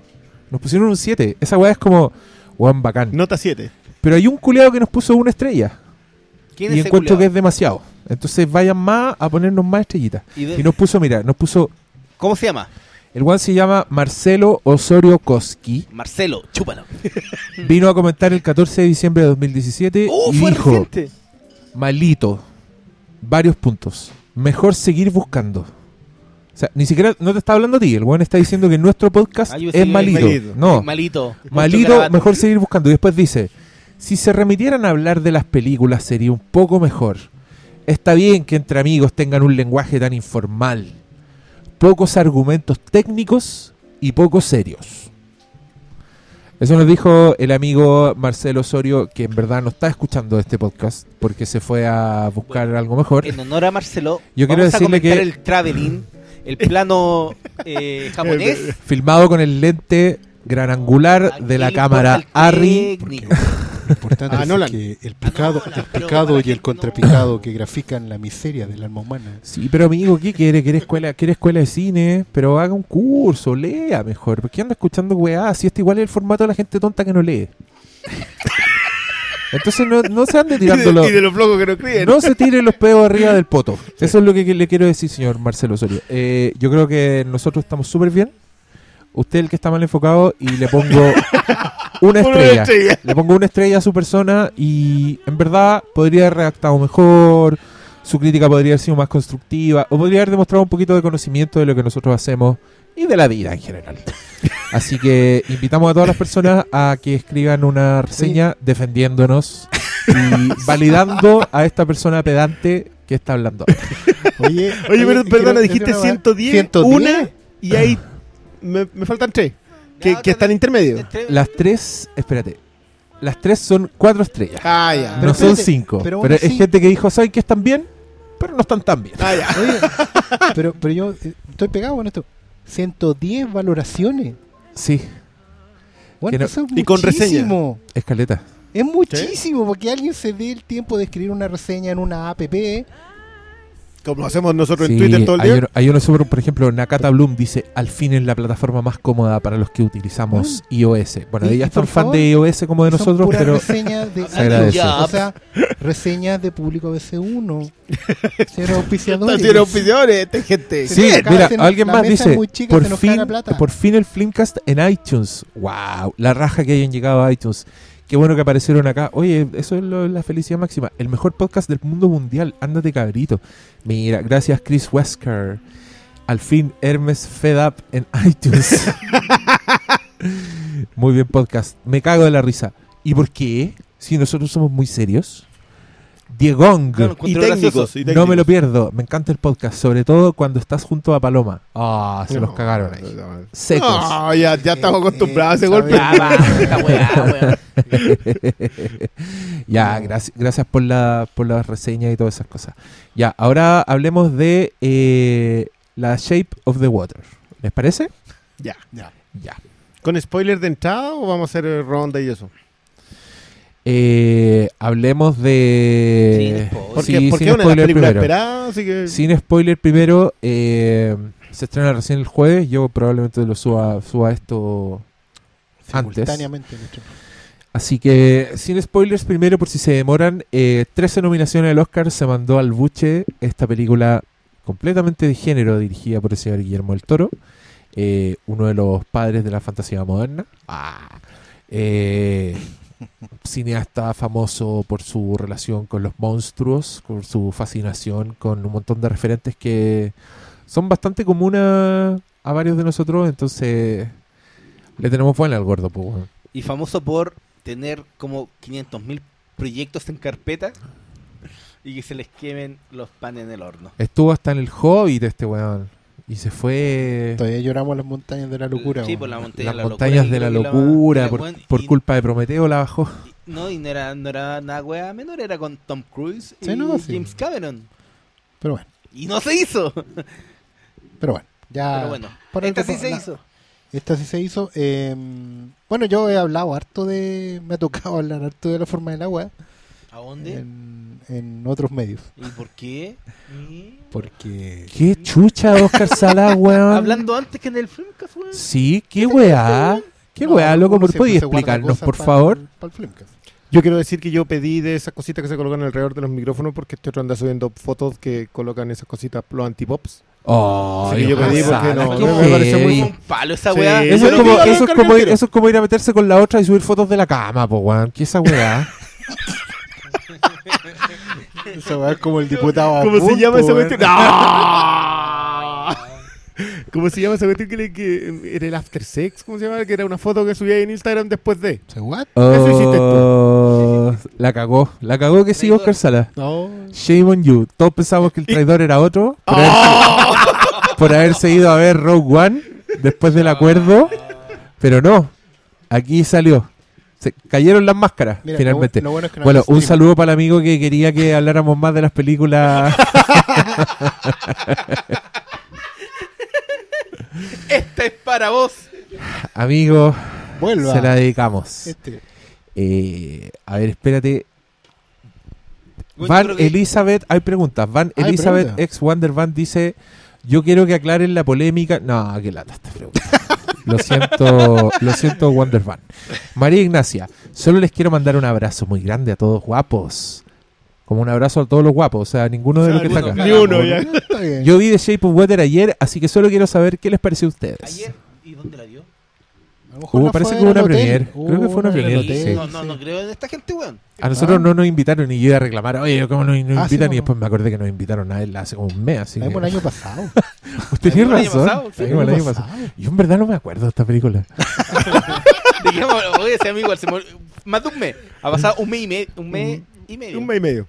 Pero, eh, ¿cómo la defiende de una forma clara y concisa de los saco weas que le critican puras weas? Hablo de Shape of Water. Eso dice Jorge Reyes. Vamos, vamos a llegar ahí, Jorge. Tranquilo. ¿Hace sentido la predicción de los Simpsons? no. Aquí yo voy a decir que cortémosla con esa wea de, la- de las películas de los Simpsons porque en verdad son más rebuscadas que la chucha. Y, y no, no ¿Cuál, es funciona. la, ¿Cuál es la predicción de los Simpsons? Es como, eh, te ponen como fotos de un capítulo de Los Simpsons y después te ponen el título de la película y entre paréntesis el año, así como si fuera... Puta, como una versión de Los Simpsons de la película que acabáis de ver. En el caso de este, ponen a Homero, ponen la foto del... Cuando se hace amigo del, de esa langosta que se Ya. quería comer Ah, y no se le quería y comer. lo abrazaba y todo y ponen The Shape of Water rebuscada. 2017 y yo encuentro que el chiste ya fue. Más el otro día vi a una persona que en verdad califica como para ser legalmente impedida mentalmente y lo único que hacía era tuitear de esas weas. Entonces uno dice, ya, pf, paremos. Paremos. Pero bueno, The Shape of Water. Andamos prendidos hoy día. Hoy día. Cabros, yo les garantizo que mientras más tarde grabamos, más jugo. Así que pueden ir deduciendo la hora que es. Y ahora No, hablen no, ustedes de Shape of Water, los voy a dejar tranquilos, ya que les molesta mi humor.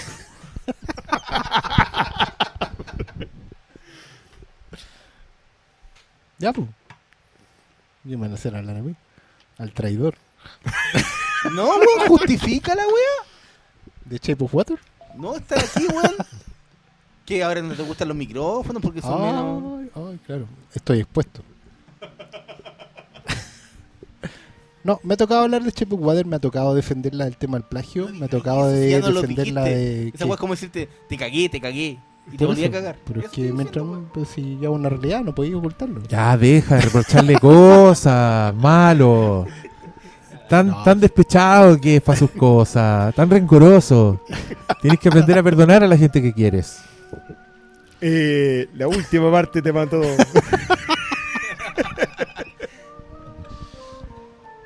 ya, Cuando- concentrémonos, hombre. sí, ya. Entremos, entremos. Según, según ellos, el jugoso soy yo. Solo quiero aclarar eso. Me acuerdo que cuando fuimos a ver esto eh, al microcine, eh, que la persona que nos había invitado a ver la película me, apuntó y me dijo que yo no parecía parecía que no me había gustado la película porque yo tenía una expresión algo triste en mi rostro. Y fue porque cuando terminó la película como que tuve una visión del futuro donde iba a ver que esta película iba a tener eh, mucho mucha alabanza pero también mucho rechazo iba a ser una película que iba, iba por lo menos yo iba a tener que salir a defender de argumentos muy tristes y muy Estúpido. sí, una- unas miradas muy estrechas sobre porque Pero Sí. ¿por qué? porque siento que la película está bueno del Toro es un cineasta de género quizás el más actualmente el más grande cineasta de género o sea cuando uno ve una película le dicen vamos a ver una película de Guillermo del Toro sabes al tiro de qué tipo de película está, está hablando una película de fantasía con toques de horror con toques de una película ñoña de arriba abajo nerd total llena de referencias con un montón de de guiños a otros cines a otros géneros a otros plataformas, etcétera, etcétera. etcétera. Y muy respetuoso por el género en el que pertenece, no sé. Y claro, pero yo sentí Yo- que no, lo, lo digo por, por Pacific Rim, que podría ser su película más eh, Más de género. me- más de género y menos alabada, pero yo creo que es la más respetuosa Y, para y una por lo película mismo, de yo creo que, que siento que igual en esta película del toro alcanzó un punto de equilibrio. Creo que venía probándose mucho rato, probándose a sí mismo, que era capaz de filmar, siendo, muy, como tú bien decís, muy respetuoso de los géneros. Pero siento que acá logró salir del cascarón y logró abrirse al público general. Sin traicionar la esencia fantástica, nerd de su cine. Sigue siendo una película del toro. ¿Cachai? No se siente tan fuera de. Como en algún momento uno podría hacer la comparación con Tim Burton y Big Fish, por ejemplo. Que fue una película que marca un cambio un poco en su. en su. que se abre a otros públicos, ¿cachai? Pero no se siente necesariamente tan Burton. Yo siento que en esta del toro logró un equilibrio que es lo que lo tiene a lo mejor eh, alabado por todos lados, pero que también intuí de inmediato que le iba a traer mucho rechazo tanto de ese público que por primera vez en el fondo va a ver una película del toro y va a encontrar que es un sinsentido, que no tiene guion, que se parece a mil otras cosas, ¿cachai? que no se puede creer, que es muy fantástica, etcétera, etcétera. Como para el, seguidor más hardcore del toro que va a decir que se ablandó, que, que ya no es el mismo, que se puso simplón, que se puso romántico, etcétera, etcétera, etcétera. ¿cachai? Y estuve medio deprimido un tiempo proyectando eso. Eh, pero después me fui dando cuenta que en el fondo la película es lo suficientemente firme, tiene suficiente mérito para defenderse, para darme a mí argumentos, ¿cachai? En esa pelea eventual de todos los días. Tampoco es tan distinto de repente cuando nosotros eh, tratamos de que la gente valore cosas en una película, no sé qué, en la primera mirada o en la mirada desinformada, tratamos de que vean más allá, les contamos por algo, charlamos sobre las películas en este programa. Justamente para meterlos en la conversación, para invitarlos a todos a la conversación y yo creo que también por eso tenemos una fanaticada tan fiel, porque en el fondo se sienten parte ya de la conversación. Y me di cuenta que esta película tiene mérito suficiente para pararse por sí sola y no y no va a necesitar de que yo esté triste por ella, ¿cachai? Sino todo lo contrario. Y ahí me di cuenta que, que era bueno que existiera, que, que esté con nosotros, digamos, como película que nos permita conversar sobre aspectos que son súper importantes porque implica que tú puedes hacer una obra de género y seguir tocando temas relevantes que están en teoría fuera del género, como la discriminación, como el racismo, como la intolerancia, que siempre han estado en realidad, pero que no siempre hacen conexión con el gran público. O, o siempre están, pero no. Los contadores de historias no están lo suficientemente bien Maduro. maduros para adaptarlo, para adaptarlo, para abordarlos de, de buena forma. Yo creo que no es menor que Guillermo el Toro haya hecho dos películas como El Espinazo del Diablo y El laberinto del fauno, porque esta es- yo creo que la película de toda su fil- filmografía posterior más, más emparejada con esas primeras películas de su carrera. Y se nota, se nota desde el tratamiento de- del monstruo al, al centro de la historia, pero también con los elementos que son adyacentes a, a la historia de fantasía y que son tanto o, y de repente hasta más importantes que la, misma historia que supuestamente está al centro de la historia. Y, como todo cine de Guillermo el Toro, lo que más, lo que más siente uno es el, el puto cariño que hay para esta película en cada elemento. Se siente amor, sentís que, no sé, no solo en términos de diseño, sino que cómo está filmada y el trasfondo que le da a, a ciertas escenas, no sé, pues, muchos te van a decir, esta es una gran historia de monstruo, pero también una gran historia sobre amor al cine. Y la forma en, co- en cómo se conectan todas esas capas de la película, yo creo que hacen enaltecer más a una propuesta como esta que te demuestra lo gran director que es Guillermo el Toro que de repente así a ti se te podía olvidar por por el chiche de verlo con efectos como en- Con- con- y diseños bonitos como en Hellboy o el gran espectáculo de Pacific Rim o el no sé po, o la escenificación de de eh, ¿cómo se llama la anterior? Crimson Peak. la con Crimson Peak, la cumbre escarlata. Sí, pues sí. ¿Cachai? eh, Pero aquí está todo eso, es como todo lo que define a del toro, pero en una sola película. No so- porque de repente podéis decir, ya aquí está eh, tal parte del toro, tal, Y no, aquí está yo creo que un todo. Y, y por eso yo creo, yo todavía no me la repito. No, no. Por eso yo, aún para mí, en mi corazón, mi favorita sigue siendo El Espinazo del Diablo. Pero con verla una vez yo sentía que era como la película más madura, más, más completa y, y también más jugada en términos de qué es lo que quería decir y lograr el objetivo completamente con, con todo, las más actuaciones que tiene esta película. Mire, a mí, a mí me pasó algo que, traté de desarrollarlo lo más posible con respecto a, a que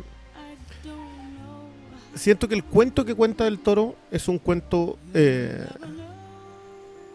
que creemos conocer.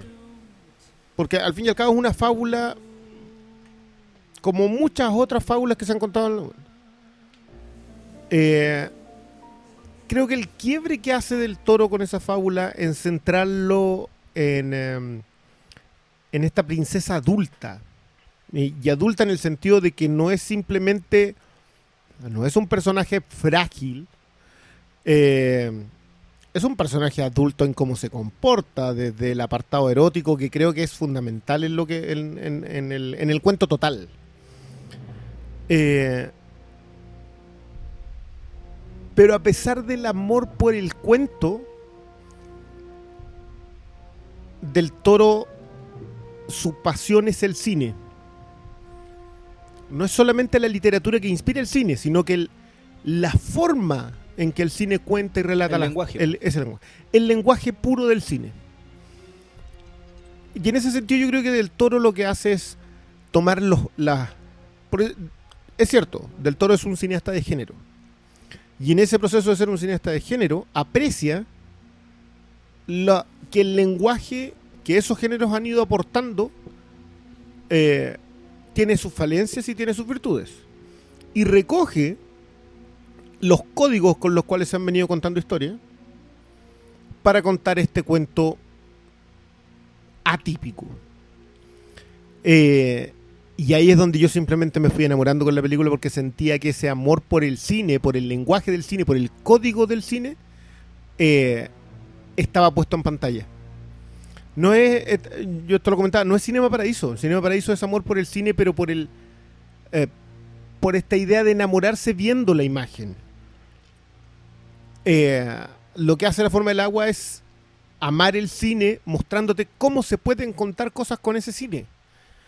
Eh, yo no, no- no quiero destriparle esto a nadie, pero de verdad que hace que visitar los distintos códigos, que es algo que hace del toro durante toda la película, las formas de editarlo, los personajes que va construyendo, etcétera, etcétera, son de una. Son de un nivel de detalle que yo creo que le podemos dar muchas vueltas. Eh, pero va a costar mucho que podamos llegar en realidad a, a dimensionarlo de forma total. Es que, claro, po, está la clásica pulcritud. Sí, la, la pericia técnica, la pericia técnica está fuera de. Pero más que nunca en esta película hay mucho subtexto. Y otros en Entonces, la nariz también, sí, también hay cosas Claro, que son po. mucho más evidentes. El tema racial es evidente. No está dejado a contarse. El otro día leí algo muy hiriente que le preguntaban a Jordan Peele si es que el tema de que el personaje en Get Out se libere por recoger algodón. Porque eso es lo que hace, se libera recogiendo algodón. O sea, la forma de- de, Sí. de que el personaje del negro se libere de la esclavitud del blanco es, es recogiendo algodón. Ese es un subtexto. Brillante. Del toro no va para allá. Su, su, su discurso es claro, es nítido. Pero la forma que tiene de contarlo hace de que ensalce aún más el lenguaje del cine. Y eso es simplemente. o sea, a mí se me escapa completamente de, de enmarcarlo. Yo no recuerdo una película en el. Qué sé yo, 5, 10, 15 años tal vez que, que profese este amor por hacer cine. Y, y no, y no en el. y no en la manufactura. Yo sé que, que, que of Water puede perder eh, en la premiación técnica. Porque no se está apreciando que la técnica que puso del toro acá está al servicio de algo que es todavía mucho más grande, que es apreciar la técnica del lenguaje del cine. Entonces no es Claro, pues Yo- es que- yo- todavía me cuesta dimensionarlo. Yo creo que todavía nos falta para eso. Así que, es que tampoco es. eh, yo creo que esto es parte de un, de un equilibrio que alcanzó, como decía, pero que inicia un nuevo proceso. Y un nuevo proceso que puede ser mucho más.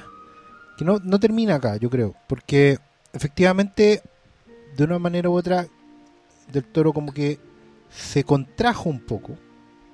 Dejó de explotar. Eh, Pacific Rim es una película a gran escala. La Cumbre Escarlata, a pesar de tener escenarios muy acotados, es también una película a gran escala. Esta no es de menor escala, pero se siente más contenida. Se siente más teatral como era el cine en los 50 quizá. O sea, el tipo siempre ha hecho películas con de cada detalle de la escenografía, del lenguaje, de la toma de cámara, el guiño, el- todo significa algo. Nada está puesto al azar.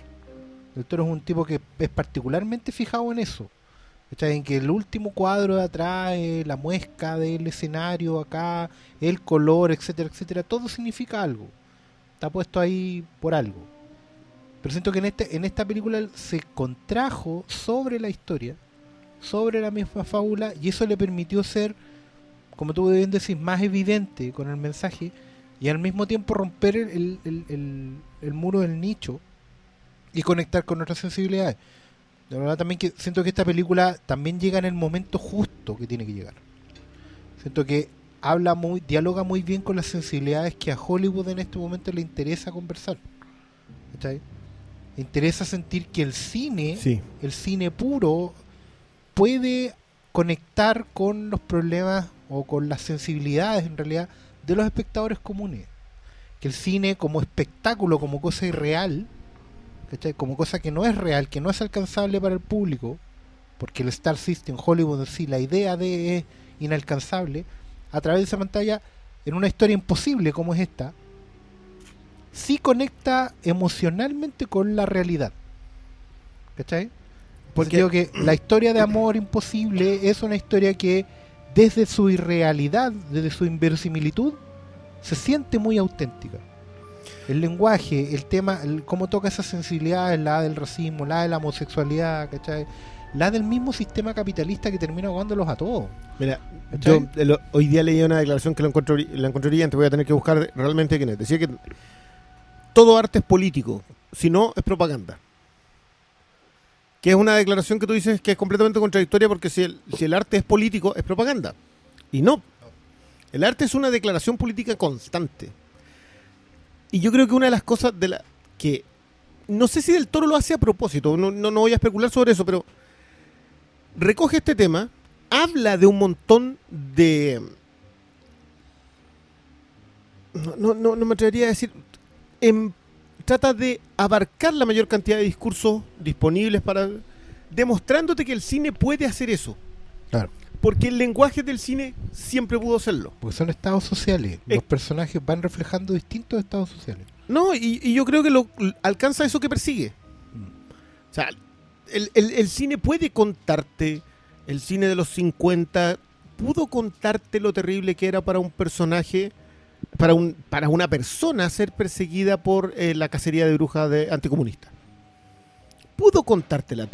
Pudieron hacerte, Billy Wilder hizo Stalag 17, eh, Fred Cineman hizo eh, High Noon. Podían Lo- hacerlo los en otros usurpadores de códigos. cuerpo. Eh, Bueno. Los Usurpadores de Cuerpo, una película... mu- Pero, pero habla esa- de esa cosa es- Exacto, a claro, través del género. sí, Le- po. en los géneros, el western, el bélico, el eh, cine fantástico, creó códigos para contarte historias profundas de la sociedad. Y esos códigos los recogió del toro. Ese es el amor por el cine que tan bien profesado está. Y por eso yo, yo comparto contigo lo, lo- la desazón de tener que salir a defender una película como esta. ¿sabes lo que pasa? Es una cuestión bien terrible porque nos hemos ido acostumbrando en los últimos tres décadas, quizás dos décadas, a que nosotros como espectadores tenemos que identificarnos con la película. O sea, cuando la gente dice, es que sabes que no me dejó nada porque no, no, no encontré, no me apeló a nada, no me pude identificar con ningún personaje. ¿Cachai? Cuando históricamente la cosa era al revés porque el espectador siempre sabe que el cine es una irrealidad. ¿No cachai? No, No es un documental. no es un documental si lo queréis, pero en el fondo siempre es una ficción. Es suspender el tiempo entrando a una sala oscura para vivir en un mundo que no existe. ¿Cachai? Para ser testigos de un mundo que no existe. Que hablaba a nosotros. Y eso era lo hermoso, ¿cachai? De ver que esas personas no están ahí. Pero ellos se parecían a nosotros. Vivían nuestras además- vidas, nuestros problemas. Claro, el Era cine se revés, identificaba es con la que- sociedad y no la- es que las encima- personas con el cine. Exacto. Y que más encima, a mí me da mucha risa que, que hablan de que no se pueden identificar con una película como eh, The Chef of Water, porque más encima te habla sobre minorías. La, la película te habla, no sé, po, de las personas eh, con capacidades diferentes a, no sé, po, a aguas raciales, a aguas sexuales. Aguas monstruos. Entonces, Y a, y a villanos, pues, weón. Y a, a villanos villanos. absorbidos por un sistema. Si al fin y al cabo el personaje de Michael Shannon, ¿qué es? Es un tipo que está tratando de hacer lo correcto, pero y- completamente anulado en su voluntad por todo el sistema en el que está metido. Sí, pues, Sí, está, def- eh, está definido por las reglas, las visiones la- y las directivas que le, que le No, plantea el no- sistema. no les llama la atención que la Guerra Fría hoy día permita eh, revisar la, la- la- los villanos? Porque Stulbar no es un villano acá. No, no, a pesar de que es, también es una víctima de un sistema. Claro. Pero por ejemplo, cuando, cuando el personaje Shannon, perdón si es spoiler, pero cuando dice, yo yo entrego, yo cumplo, una wea así, ¿no? I deliver. Lo digo. Uno está cumpliendo, está haciendo su pega, po. ¿Cachai? Es un weón que cumple, que hace su pega. Es un buen trabajador. ¿Cachai? Y es lo que aspiran todos hoy día, po. metidos dentro de un sistema de, de castas donde y vaya no solo ascendiendo. eso, también va relacionado con esta wea muy gringa y bueno, en todos los, en todos los países con tradición militar de cumplir con la patria, pues, ¿cachai? Entonces, la patria siempre está por sobre tu hasta tu personalidad, pues. Si tú, tú tenías el objetivo y no sé, Claro, y llegáis si- hasta el final por eso. llegáis hasta el y- final y no solo y te enojáis con la gente que no valora lo que lo que tú así por ellos, por la Claro. patria, ¿cachai? Claro. Entonces, Pero eso, esos son códigos que, que están explorados ya. O sea, eh, claro. es que yo vuelvo a insistir sobre eso. Yo creo, yo de verdad creo que tú puedes encontrar. No, no el guiño, no el homenaje. Puedes encontrar la Alusión directa. alusión directa al código que se creó para contar a un personaje determinado. Una historia determinada. Lo que tú dices es que, que el cine se identificaba. El cine imitaba a la sociedad. En los géneros. Entonces, por eso a mí, me- a mí me encanta que, que todas las cuasi polémicas que, que surgen alrededor de la forma del agua, que el plagio por un lado, que en realidad el toro se está llevando los los laureles que se le debieron haber entregado a Barton, etcétera, etcétera. Ninguna de esas cosas tiene que ver realmente con la forma del agua. Es una película que es inapelablemente eh, un ejercicio técnico y artístico de la mejor calidad que puedes haber visto en mucho rato.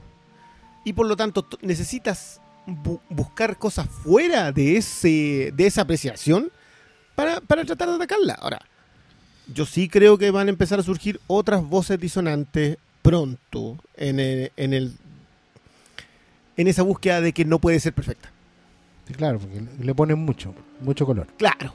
Y, y ¿sabes qué? Ese es un fenómeno muy raro. El fenómeno le han puesto mucho y no es tan buena.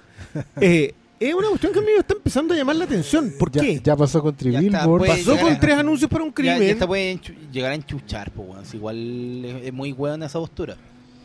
Pero yo creo que está perseguida. Como que, como que no quieres entregarte la idea de que Es puede que- haber algo unánime entre todos nosotros. Sí, podríamos No, estar es todos de sí, acuerdo. po. Hay- hay- es que en el- en- también existe la disidencia frente a la unanimidad. Siempre va a haber el one que quiere ser especial. Ah, Aunque la weá sea. pa- weón, pasó con Mad Max, Fury Road.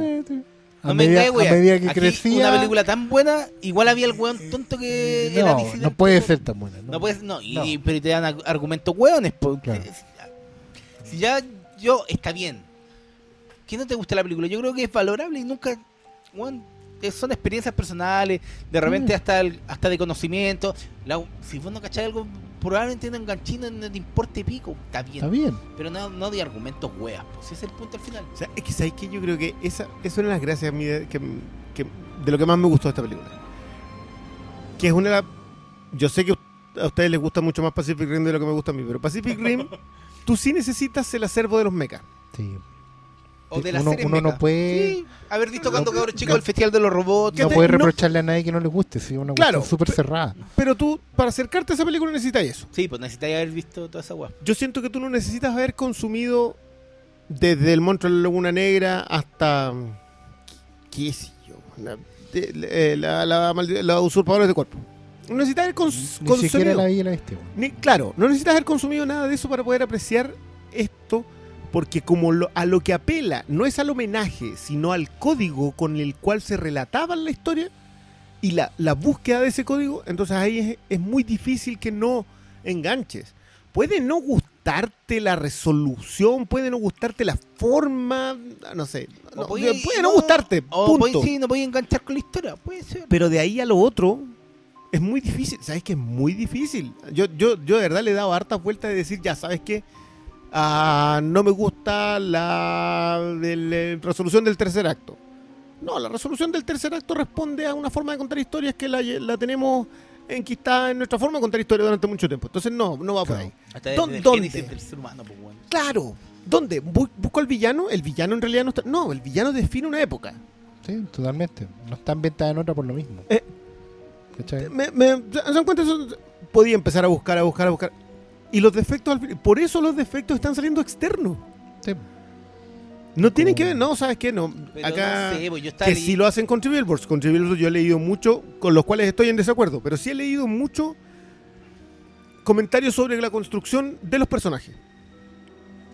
Que está dejada al azar, yo discrepo con, con casi todo, pero, pero por lo menos sí hay una crítica desde ahí. Acá no, acá yo hasta el momento todo lo que he leído en contra eh, tiene que ver con minar la calidad de la película por fuera. Y, y- y te juro que me llama mucho la atención. Como que no quisieras que hubiese una película así de buena. Así de simple que sea tan buena. Cl- Claro. Es como, Y así no, de no, barata, porque Claro, no- costó, no- no, no. costó los 100 millones de dólares no, de... tampoco es que esté recaudando tanta plata, pero no se trata de eso. Si la weá es que yo creo que tiene que ver con eso, con que es demasiado simple para que sea tan buena. Como si todo tuviera que ser. Eh, porque fue una. Este, esta frase también se dijo a propósito de Mad Max. Es como que. que- Es- que es solo una película de que- acción. te- claro, eso, ¿por qué le ponen tanto? Es solo una película de acción. La misma acá. ¿Cachai? Cuando, cuando alguien hace bien las cosas dentro del género, se enojan. Porque, claro, sabemos que los géneros están en la segunda división. ¿Cachai? Qué brillante que Eh, este año la segunda división haya, haya llegado a tan... Con Ahí dispu- disputando el campeonato. Y yo te diría que incluso Three Billboards, porque son películas que normalmente también son muy muy de nicho, como que, que colocáis el cine de los Cohen a, a- son películas de poca gente, ¿cachai? Y, y de gente como iniciada en teoría, como que nadie más las podría ver. Yo en general me alegro mucho que la gente esté reaccionando por último las- al buzz de las Y nominaciones. no solo eso, igual... ¿Cachai? Puta, puede haber sido factor lo, lo que pasó con, con Weinstein. Pero como que se está terminando un poco como la época del... La a lo que sí. llaman del Oscar bait. Muy cierto. Sí. Ah. que- que era algo que estaba eh, intrínsecamente relacionado a la, al cine de The Western Company, ¿cachai? Y que lo... película del Oscar. Cacho, claro. Lion. Y- Perdido en el tren. este año no hay Lion perdido en el No hay tren. Lion. No, No po. entró ningún Wow. Lion por acá. Un, de- un detalle Oh. nada menor. sí. O sea, Muy bien, Pablo. Es que mira, ya, por ejemplo, yo no, he, vi- yo no he visto la de Gary Oldman. Ya, pero igual ese es Joe Wright. Y es Sí, la película británica Wright, incluida en esta pasada. Claro, pero no está como la- el, el típico Oscar bait que teníamos No, de The Artist, weón, y que fue como... No, yo creo que Lion fue la. el Lion, Claro. todos decíamos que diablo hace esta cuestión Sí. acá en todas las nominaciones. Y no había. ¿Y se ganó alguna al Pero final? Es, un no. fenómeno muy particular que, mira tú, justamente comenzó con a potenciarse, mira, puede haber sido ya paciente inglés, pero definitivamente, definitivamente fue con Shakespeare in Love, donde ya, Weinstein ya está involucrado en la otra, pero con ese explotó. Y de ahí, bueno, la, la década pasada, los 2000, la weá fue, llegaba a ser irrisoria con el Oscar Bates, pues y ahora Sí, pues, murió, es- mu- es súper- murió el rey de la weá.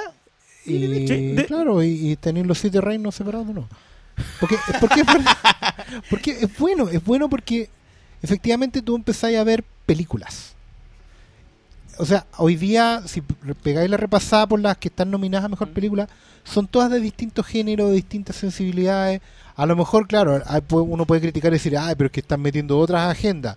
Mira, puede ser, mira. no me molesta, porque antes todas las películas del Oscar, como tú muy bien dijiste recién, eran todas muy iguales. Es po. que mira, el, el punto anterior Eran era todas porque. Paciente inglés, Shakespeare in Love. No, sí, puede que haya sido buenas películas. El, el- punto es que primaba la campaña promocional para que esa película tuviera un, un lugar en esta época donde se estrenan como el- supuestamente las películas que en el resto del año no tienen espacio por... por Igual, igual está el factor de Star Wars. Ya, reconozcamos que la War Season se digrega un poco eh, En el momento medida en que entra Force. Awakens. Ah, claro. Pero...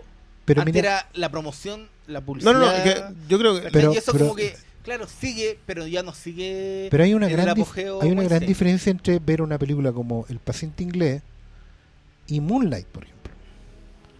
Moonlight no hubiera tenido ninguna oportunidad. Claro, pero, pero son películas de tamaño bien distinto. Sí, po, pero son pero es que es el punto. Hoy en día películas pequeñas con, con buen base, con buenos argumentos, con, con una base más o menos, pueden llegar acá. De hecho, O sea, de hecho, incluso que esté entrando, o, o por último, alcanzó a pegar en el palo el tema de la mujer fantástica, tiene que ver con eso, po, con que se abren nuevas ventanas, nuevas visiones, ¿cachai? No, y de hecho lo, ahora lo raro es que una película muy costosa este, porque será Dunkirk.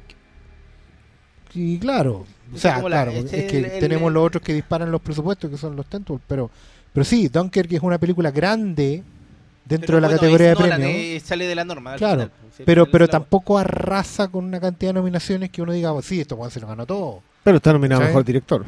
Sí, si eventualmente puede ganarlo todo. Pero Sí. no va así como corriendo solo. ¿entendí? ¿Qué pasaba antes? Porque era Y- muy. y, al lado le corre una cosa como Lady Bird. ¿Cachai? Sí, no, yo, Y- yo Oye, comparto. ¿Vamos a hacer programa de los Óscares o...? Démosle, ¿cuándo, ¿Cuándo sería eso? Es que yo digo para que para que entonces cambien el tema. sí. Pero- hablamos de los Óscares, hablamos los Óscares. volvamos Ya. a Shape of Water. Ya, pero sí, deberíamos hacer uno. Tre- pero igual, 13 nominaciones al Oscar, Shape of Water, no es menor. Oye, yo quería decir a lo que estaban diciendo ustedes que yo encontré que era una. Era una película sobre el amor al cine. Eh, estoy muy de acuerdo con ustedes. Creo que no es una película perfecta. Eh, yo sí ve- le veo problemas, le veo problemas de ritmo.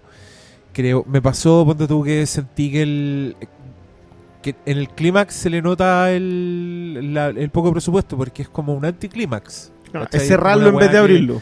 Sí, es como que una weá que crece, crece, que te establecen ciertas cosas y de repente el desenlace yo lo encontré súper rápido y, y casi desconcertante, pero ya como que había llenado mi estanque de belleza y no me importaba nada, ¿cachai? La weá era...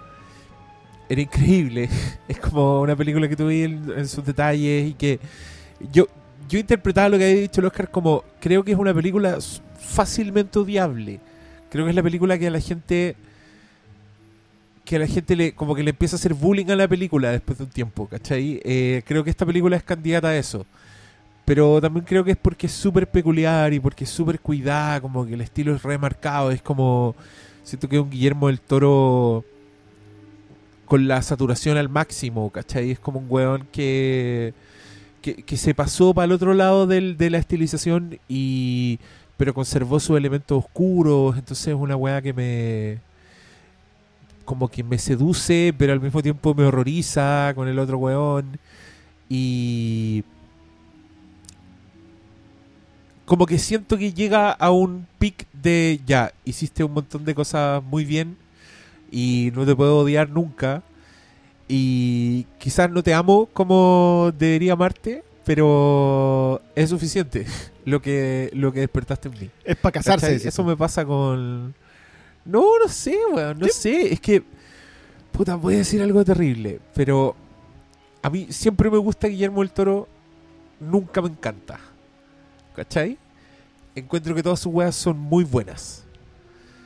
Eh, pero no tengo una que me haga decir, wow, esta, en esta wea todo funciona perfecto. ¿Cachai? Encuentro que el weón es sólido y me gusta su referente, me gusta su estética, puta, me gusta ir a una exposición donde el weón muestra su colección de weas, ¿cachai? Y creo que las películas de una forma también son... Sí. Esta Esta es mi colección de weas, ¿cachai? Pero el lenguaje. Sí, pues. Sí, pues. Así que, bien, bien por mí. No... Creo que merece todas las premiaciones que tiene, menos Octavia Spencer. Sí, ¿qué hace? ¿Por qué? Encuentro que el, el personaje, menos personaje de todo... Ahí Octavia. Spencer. Es Octavia Spencer y entonces no entiendo cuál es la actuación que están premiando. De hecho, ¿es es la tercera nominación por exactamente el mismo personaje? Creo que sí, porque sí, po, estuvo en la, en la de la Y en la sirvienta Hidden Figures. y estuvo en Hidden Figures y en Sí, las tres weas hacía la misma wea. ¿Se lo deberán por lo que el viento se llevó ese personaje? No. La academia tratando de Sí, resarcir cosas. Eh, pero sabes que yo. A mí Oye. me gusta eso que, que decís que como que no logra despertar una pasión desbordante del toro. Es que, es Ah, que no yo- sé, a mí se meten con. Espinazo del diablo, ¿no? Si yo- Espinazo del diablo, saco la concha de tu madre. no, yo, yo, yo si es comparto buena, un poco pero si eso. nadie dice que No, no. pues, es si que no, ahí está el es tema. que No. Eso es lo que me gusta a mí. Pero- que, que todos podemos tener una que digamos. Es que. Pero a mí me parece que Pero te todavía falta la va subiendo una escalera y no ha llegado arriba. Yo digo, y, y he repetido harto esta frase, yo encuentro un equilibrio. Pero yo creo que aquí empieza otra cosa. Quizás está en el descanso de la escalera. Pero tiene que seguir subiendo. Yo no sé si es porque uno evidentemente está conectado desde el principio con, el- con este tipo de, de cine y sabe a dónde puede llegar o sueña con dónde puede llegar. ¿Cachai? ¿Sabes qué me pasa a mí? Y la weá Que- va y- como- y es a muy raro diferencia- esto. Para terminar la idea, a diferencia de quizás lo que pasó con Jackson, con Peter Jackson, que llegó al tiro arriba. Sí, es que eh, justamente iba eso yo. Y se, se quemó en la tea ardiente, weón, del, de la llama olímpica. No fue tan real, weón, tan, tan pronto. Pero básicamente, para mí, el trabajo del Señor del Anillo uno solo. O sea, es que sí, po, Sí, después- pero era como- Pero del toro, del toro, ¿cachai? Que sacáis la cuenta y desde Crono son casi 25 años. Sí, pues si él habla siempre de 25 Es años para llegar hasta aquí. Larga, larga y lenta, como un caracol. ¿Cachai? Y, y yo creo que está- estamos en eso. Yo, Yo, creo que es un yo, sentimiento yo voy a ir a otro de los referentes, yo voy a ir a Barton. Que yo creo que el joven Manos de Tijera es en otro nivel lo mismo que es la forma del agua. También es romántica, también es crítica con el sistema, eh, también se sirve de códigos mu- mucho más arcaicos, eh, mucho más primigenios del cine para contarte una fábula. O sea, si, si tú lo pensáis, El joven mano tijera es uno de los epítomes de películas de género. Porque es una película completamente de género, no puede ser más fantástica, no es... Y yo le pongo al lado de esta y digo, ¿qué no tuvo el joven mano tijera para alcanzar eh, lo que alcanzó, las 13 nominaciones a los que acaba de alcanzar eh, La Forma del Agua? 25 años garrote. Ese es el punto, 25 años de. Al revés. Necesi- necesitó el género 25 años de este tipo de narradores de Tim Burton, de Guillermo del Toro, de Peter Jackson para alcanzar este pináculo. Lo, lo hablábamos en uno de los podcasts, que la comunidad del anillo no haya recibido el reconocimiento que tuvo y que después se lo recompensaran al, al Al regreso del rey, eh, habla de, de la incapacidad de reconocerlo. Por eso me gusta a mí que esta película sí sea reconocida. Independiente que yo también concuerdo con el Diego que no, no, no nos despierta la pasión porque sentimos que está académicamente muy bien hecha. O sea, es, es una percepción académica. El tipo lo que hace es un análisis del cine y, y lo persigue. La diferencia entre otros eh, Mateos con Del Toro es que Del Toro le apasiona. De verdad que lo quiere. Tú sabís que es un niño enamorado del cine. De los monstruos, de, de lo fantástico. Y lo expresa. Lo, de verdad que lo, yo creo que logra aterrizarlo. Pero concuerdo completamente con que este es un reconocimiento. Lo que le están haciendo a la forma del agua es reconocer este cine Sí. y la, y la belleza de sus códigos. Entonces, no me molesta para nada. Denle muchos premios. Espero que no se queme con esto del toro. Concuerdo contigo en que alcanzó un punto de equilibrio y que ojalá el siguiente peldaño Sí, sea sí, el brillo, sea la sí. explosión. Probablemente no se lo reconozcan porque se lo van a reconocer acá, entonces después de eso te tiran al olvido, pero No, Pero- lo que va a pasar es que ahora le van a empezar a, a dejar hacer toda la agua que antes no le dejaron. Y vamos a empezar a ver. Pero, pero hace, va a estar en el mismo no quemarse también. Si eso es, es un problema también. O sea, ya, ponte tú que te ganáis los premios principales, que, es el mayor reconocimiento. No es cantidad de premios, sino los premios principales. Después de eso, claro, te pueden llevar las ofertas de todo lo que queráis, pero pero también uno, uno no puede marearse y ahí ojalá que les sirvan los 25 años de carrete y de harto fracaso también. ¿cachai? Porque efectivamente te pasan 250 millones cuando hay nunca hay recaudado más de 40. O sea, igual es para marearse, no es tan distinto a que a un cineasta de dos películas le pasen ciento y tantos millones para hacer una Marvel Studios. Básicamente ¿cachai? porque lo tienen controlado. Claro, pero Sí, entonces... a él le iban a pasar, pasar el Hobbit y el weón dijo que no, porque la weón estaba avanzando como. Bueno, que también sí, que estaba... Claro. Hasta, donde yo recuerdo era porque el Hobbit estaba planeado para una sola película y ahí donde estaba amarrado el toro. Y cuando empezaron a la idea de, de extender la trilogía, fue cuando el toro empezó a decir, ¿a a, dieron?". a cambiar la película. Claro. Sí, yo, yo entiendo el consejo que le da el toro a, a Derrickson. A Derrickson era. Claro, al no te marees, Strange, claro. Claro, Y- y, y, él- y de una Sí, pero es que, claro, un- unos se marean con premios, otros se marean con plata. Sí, po, sí. Yo, yo espero de que, de que el Porque- consejo lo pueda seguir hoy día del toro. Claro, con los que premios. mientras más plata, más gente presionándote. Entonces no es una cuestión que. Pero, pero de nuevo, yo vuelvo, yo vuelvo a esto. Nosotros no hemos hablado de ningún factor de spoiler de la película, lo cual me agrada mucho porque, porque vuelve a implicar que el amor por esta película no tiene que ver con su mm, eh, con la descripción estructural. Tiene que ver con que eh, la base de la película es muy potente. La persecución, la aproximación de la película, eh, la búsqueda que, que hace del toro con esta película no responde a eso. No responde al quiebre, no responde a, la, mm, a los personajes específicos y sus comportamientos, sino que responde a fórmulas mucho más eh, básicas de narrativa eh, cinematográfica. Yo, creo- yo creo de verdad la búsqueda que él hace. si- igual me falta la expresión. Yo creo que el Diego tiene razón. Me falta ese momento de. En que llegue ya acá esta película es la raja. Eh, esta película de verdad que es extraordinaria en este momento específico. Porque no está probablemente eso. Creo que sí lo busca. Quizá, quizá- mira, no, es una weá lo que voy a decir, pero quizás ya este es el monstruo de la laguna negra. Ojalá el hombre se esté guardando para eventualmente ir haciendo el hombre invisible, el hombre lobo, la momia, Drácula Y Frankenstein Y Frankenstein. trabajar va al final. y termine con la novia de Frankenstein. Y ahí. Eh, sí, sería igual bonito que si que con todo este prestigio Universal le pusiera las lucas en la mesa y lo esperara, decir tú. Pero él, él decía que es, lo que más resentía era eh, no haber aceptado la oferta que le dieron en Universal para hacer los monstruos de Universal. Y se la, se la pusieron sobre la mesa. Y él no quiso. Pero las condiciones, claro, pueden haber Sí, sido po. otras. Hoy día, o sea, eventualmente con premio en la mano. Pero, pero no necesariamente me refiero a hacer esas películas. ¿eh? No, pero es como Yo esto, creo que es como- esto es una versión de. ¿Cachai?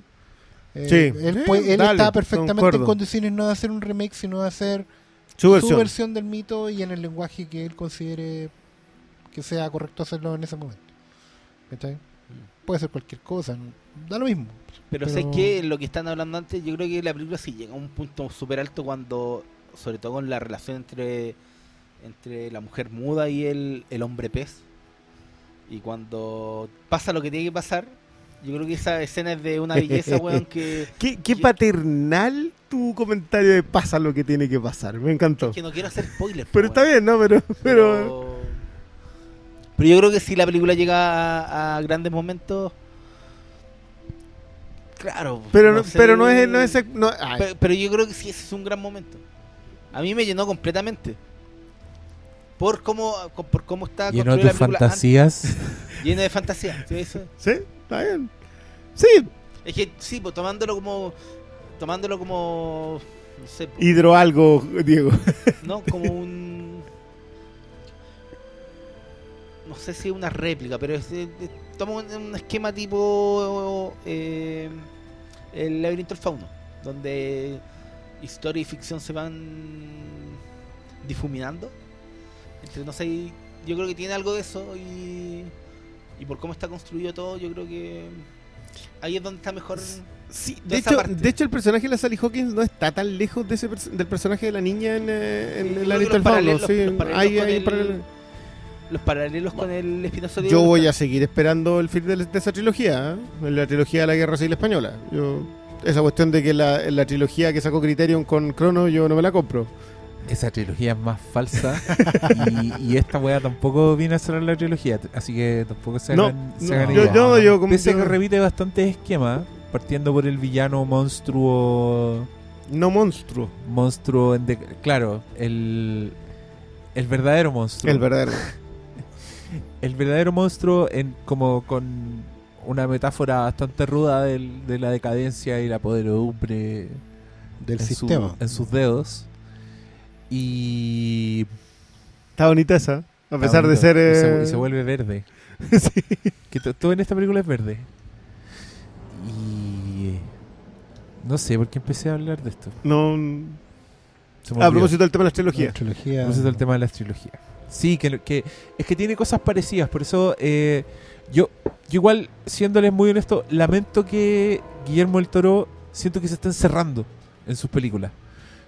Y creo que el one debería abrirse. Creo que el one debería ser eh, fantasía, ponte tú.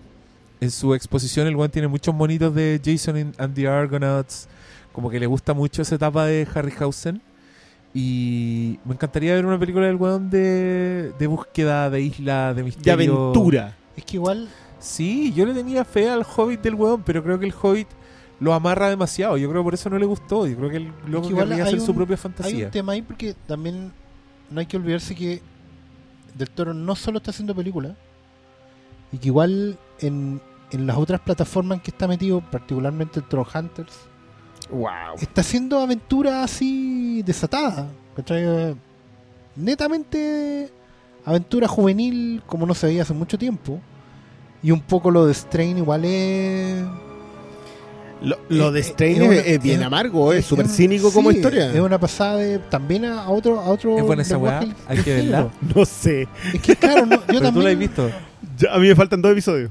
Dos episodios. Dos episodios Ah, de toda la día, serie. entonces. De toda la serie, no sé si Sí, se la terminó. ya- Ah, se terminó. acabó. En la cuarta. Ya. Eh, más desoladora que ya, ya hay un momento en que sí, ya tienen un par de bombas atómicas de adiós humanidad y esperemos que lleguen los simios, no. no, no la estáis vendiendo mucho. No, no, no. Es que no es perfecta. No, po, po. ¿cachai? Y No, de partida es una, es una serie con mucho, con muchos cojones. ¿eh? O sea, tú, tú empezáis con un grupo de protagonistas que. ¿Cuál, cuál veo primero? ¿El The Strain o Penny Dreadful? Ah, The Strain. ¿En serio? Sí. Porque Ya. creo que Penny Dreadful escala, Dreadful- escala después de eso. te arregla todo lo demás. Ya. ¿Y, y Penny Dreadful no estáis viendo? ¿La te habéis visto la primera ya? Sí, pero la dejé. Necesito motivarme. Hoy yo volviendo al baño. Pero, y como, como, Muchas como- gracias. sí, Nadie como- se había enterado, como- no, es que como no, pues yo solo no sé de lo que están hablando y solo escuché The Strain. Yo leí la novela y debo decir que era algo construido directamente para hacer serie de televisión. Se notaba cuando tú leías el libro. Sí, la novela no es... Y- Tiene cortes No es comerciales. novela igual, sí. O sea, es como estructura, sí, es un guion traspasado. Pero sí, yo, yo vi parte de era divertida. No vi Penny Dreadful. Eh, ¿Sabes qué?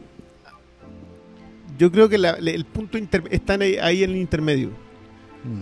Yo creo que está entre, entre Penny Dreadful y The Strain. Ese, ese es el punto al que debería apuntar hoy día eh, del toro. Sí. A no encasillarse en el, en, eh, en el mundo de Penny Dreadful, que es un mundo en, que, en, en el cual él está muy cómodo. Mm. Sobre todo porque le sirve para las otras metáforas. Claro. Eh, y tampoco en el mundo de la aventura pura, aunque yo adoro Trollhunters, yo de verdad creo que es una serie que uno debería recomendar más, independiente de que su medio sea la animación. Infantil. Sí, es derechamente infantil. Pero. Pero sí, me gustaría que, que- que algo lo moviera del género. Porque creo que tiene la habilidad, y lo demuestra en esta película, tiene la habilidad para hacer una construcción dramática mucho más potente. Ahora, yo de nuevo, para mí, independiente de que una película sea de género, yo siempre digo que es un buen drama contado en códigos de género, que yo aprecio mucho más. Yo tengo una discrepancia que tengo por aquí, pero, pero a mí me encanta cuando tú puedes decir, este es un drama muy simple, Sí. pero muy potente. Eh, y Por la forma que está contado. Exacto. entonces, es el punto. si no- tampoco tiene que inventar nada a esta altura. Y, y otra vez, volver a esas historias arquetípicas básicas Onda, chico conoce chica, eh, historia de una venganza y un retorno. Niño enfermero Eh. que tiene que salir a conocer el mundo más grande y salvar al. Sí, el, A la el- el- galaxia. el- claro, el, el- el viaje del héroe. Sí, esa historia siempre, eventualmente tenemos que volver a ella. Si lo que tiene que cambiar es nuestra sí, ejecución. yo creo que el problema no es abordarla, es como. ¿Cómo lo ejecutáis? original. Sí, al final eso, darle tu propia visión La, y. la originalidad va a estar en la ejecución, si al fin y al cabo es eso. Pero no en rehuir o en rizar el rizo o en plantar una estatua de un simio en lugar de Abraham Lincoln. No es esa la, la manera de ser original. No. Fue de, es de fue hecho, un- es de un hecho uno de los ese, puntos, sí, uno de los, pa- de 30 los años lugares donde esa- va. ¿Cuántos años resintiendo esa voy a morir odiando esa Odiándola. weá. Tú fuiste al cine a verla. Pues yo, creo que de todos fuimos a ver. Yo la vi en el cine, pero Soy es que yo no la de- cuando la vi. Yo me compré el disco antes que como- saliera la película. weón. Es que, es que Es un gran disco, no hay por No, qué no, deshacerse de él. La música es buena. Imagínate cómo iba de. Y el. No, y bueno, es que esa es la weá. Ah, además. El maquillaje de la película de Tim Burton del Planeta de los Simios es la raja, weón. todo era bueno antes de. ¿Viste la bueno. película y no la odiaste, malo? No. Es que fue como. ¿Viste el final y dijiste, oh, la weá buena, o sea, dije, loco"? puta la weá tonta, pero no, como que no lo odié. Que lo mío era personal. Yo no duré, yo no duré ni 10 minutos y ya estaba odiando todo. Yo que Sí. que yo, fue, para mí fue al revés. Yo vi primero la de Guasito. Venía, no había visto la planeta de los simios original. ¿Y Ah, qué- no, y yo sí la había visto cuando chico. El cable la, la Eh, se te desarma. O sea, yo sí salí diciendo, ¿sabes qué? No vi una buena película porque encontré cosas muy tontas. En, eh, Sí, pues sí, es terrible. Encontré cosas muy tontas y no vi una buena película. Y después voy y veo el original y dije, acabo de ver una obra de arte. Eh, la- y ese, Fox. Y te ese, empezaba a dar rabia. Sí, ese abismo de diferencia es lo que hace que yo creo que Barton no se merecía ese reconocimiento. Yo, Eso es, lo que, eso es lo que pasa cuando la gente hace fanfiction. eso, El planeta de los simios, de Tim Burton, o The Force Awakens, o The Last Jedi. O Batman v Superman. Ña. Oh. Ah, sí, seguro un palo pa' huevo, no. Qué mal momento. Sí. ¿Para qué hacer eso, Pablo? Guateó el podcast, fue como así. ¿Sabes Se qué? le Lo- desbarrancó. eh, va a ser- no vamos a hacer eh, eh, spoilers en esta pasada. Mm. ¿No? No, hagamos. No, pero. ¿Querí? de- no- Pero- ¿es Sí, hagamos, no, sí, no hagamos, Sí, hagamos, sí, ya. Hay Ya, y después- que la y de- visto, Y, a ver, pregunta antes spoilers o spoilers de que pregunta. está viendo las preguntas y son todas como creen que se va a ganar el Oscar. Es que igual poca gente la ha visto igual. pues, Sí, no- pues, ese es un no- tema. pueden estar Y, preguntando- y gente pregunta que de qué hay que defenderla, como que yo creo que leyeron al pastor, pero ya lo dijo. ¿Cómo la defiende de una forma clara y concisa de los sacos weas que le critican puras weas? Hablo de Shape of Water, dice Jorge Reyes. Eso, hable de of Water. Eh, Claro. Esa es la mejor defensa que tiene Shape of Water. El espinazo del diablo, el laberinto del fauno, Shape of Water. Califica como para ponerla a pelear con otras grandes trilogías como la de Scorsese, ¿o no? ¿Qué dicen? Se lleva el Oscar la, del la ¿por terror. qué puso la- como trilogía. Ya, Ya, la- Silencio con Dune y, la última tentación de Cristo, ¿una trilogía también? ¿O cuál es la trilogía Esa, de, po, de- esa, la trilogía de la. Bueno, religión, muchachos, Casino y el lodo de Wall Street. O, o Mean Street. Mm. Siendo quién el protagonista en Casino? Robert De Niro. Robert De Niro. Casino Sí. Error de Niro.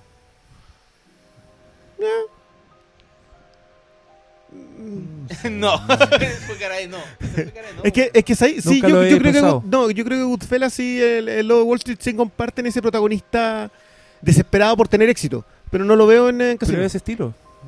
Es Sí, ese estilo. sí, es narrador espiritualmente- es historias de corrupción que en el fondo son moralejas. y, y esa historia la contaba la contaba de Niro, no era no era Pechi, sí, pues la contaba de Niro. Tienen múltiples, tienen múltiples narradores las tres. Las tres intervienen Sí. personajes menores, pero el principal es Robert De Niro contándola y, y sí interviene Nicky Santoro. Nicky Santoro. Nicky No, Santoro. y de repente lo cuenta la- el personaje de Sharon Stone. Pero un par de también. Y en el Lobo Wall Street también se meten los otros personajes. Bueno, en fin.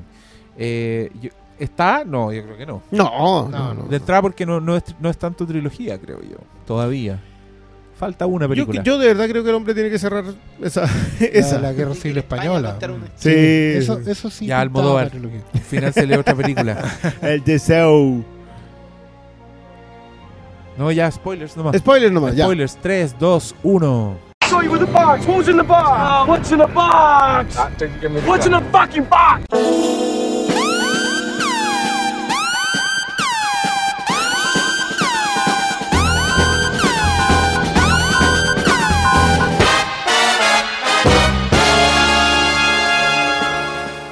Culean. Eh, Esto termina en cacha. Y desde Eh. un principio, los primeros tres minutos, queda claro que va a pasar. Sí. Y esa escena se agradece mucho. Creo que la escena de la masturbación en latina es una declaración de principio en el sentido de qué tipo de personaje estamos viendo. ¿Y qué, tipo, de pri- película? De película estamos viendo, exactamente. Esa es una fantasía, un cuento de hadas para adultos. Porque los personajes son reales. Tienen necesidades reales y al mismo tiempo tienen completo control de sus vidas. Yo creo que eso es lo que más adoré del, del personaje de Elisa Esposito. Esposito. Esposito. Porque, porque a pesar de, de ser una. No es una dama de gracia. No, no, no, no, no, para nada. esperando que vengan a, a buscarla con el zapato de cristal, ni Rapunzel encerrar la torre. No, pero es igual está abru- abrumado por las circunstancias de, uno, un mundo que la tienen en el, en el hoyo de más bajo de la pirámide. Sí. Pero donde no, Pero ella no, no es es ignorada ni no apreciada. Ella tiene, Es- tiene, tiene su, su, sus escapes Sí, eh, en el cine, en sus amigos, ¿cachai? En, en la gente que la rodea. Ella, obviamente, quiere salir de ahí, pero no porque lo esté necesariamente pasando mal. Claro, no es infeliz. Claro. Es simplemente que no es feliz. no la maltratan las hermanastras, weón. No, está, no, no, no tiene esa weón. Eh, ella está esperando, está esperando su momento. ¿Cachai? Y creo que es un tremendo mensaje, para el tipo de, de, de, de gente que va a ver esta película hoy, ¿cachai? Gente que siente que a los 30 ya se le acabó todo, weón, que las dejó el Chucha, ¿en tren, etcétera, etcétera. O que no resultó el plan que tenía y, está ahí vegetando en general. Luego, eh, hay una lección como de entereza en la forma en que se construye ese personaje. En el sentido de que no es que tengas que esperar para siempre, porque cuando llega también es súper importante que ella toma la iniciativa. En todo momento. Cuando se relaciona con el, con el hombre del tanque primero, por así decirlo. Y cuando se lo lleva, y cuando lo lleva a la escena que tanto te gustó en el baño, digamos. Ella siempre es la que toma la iniciativa. Es el otro el que está más en...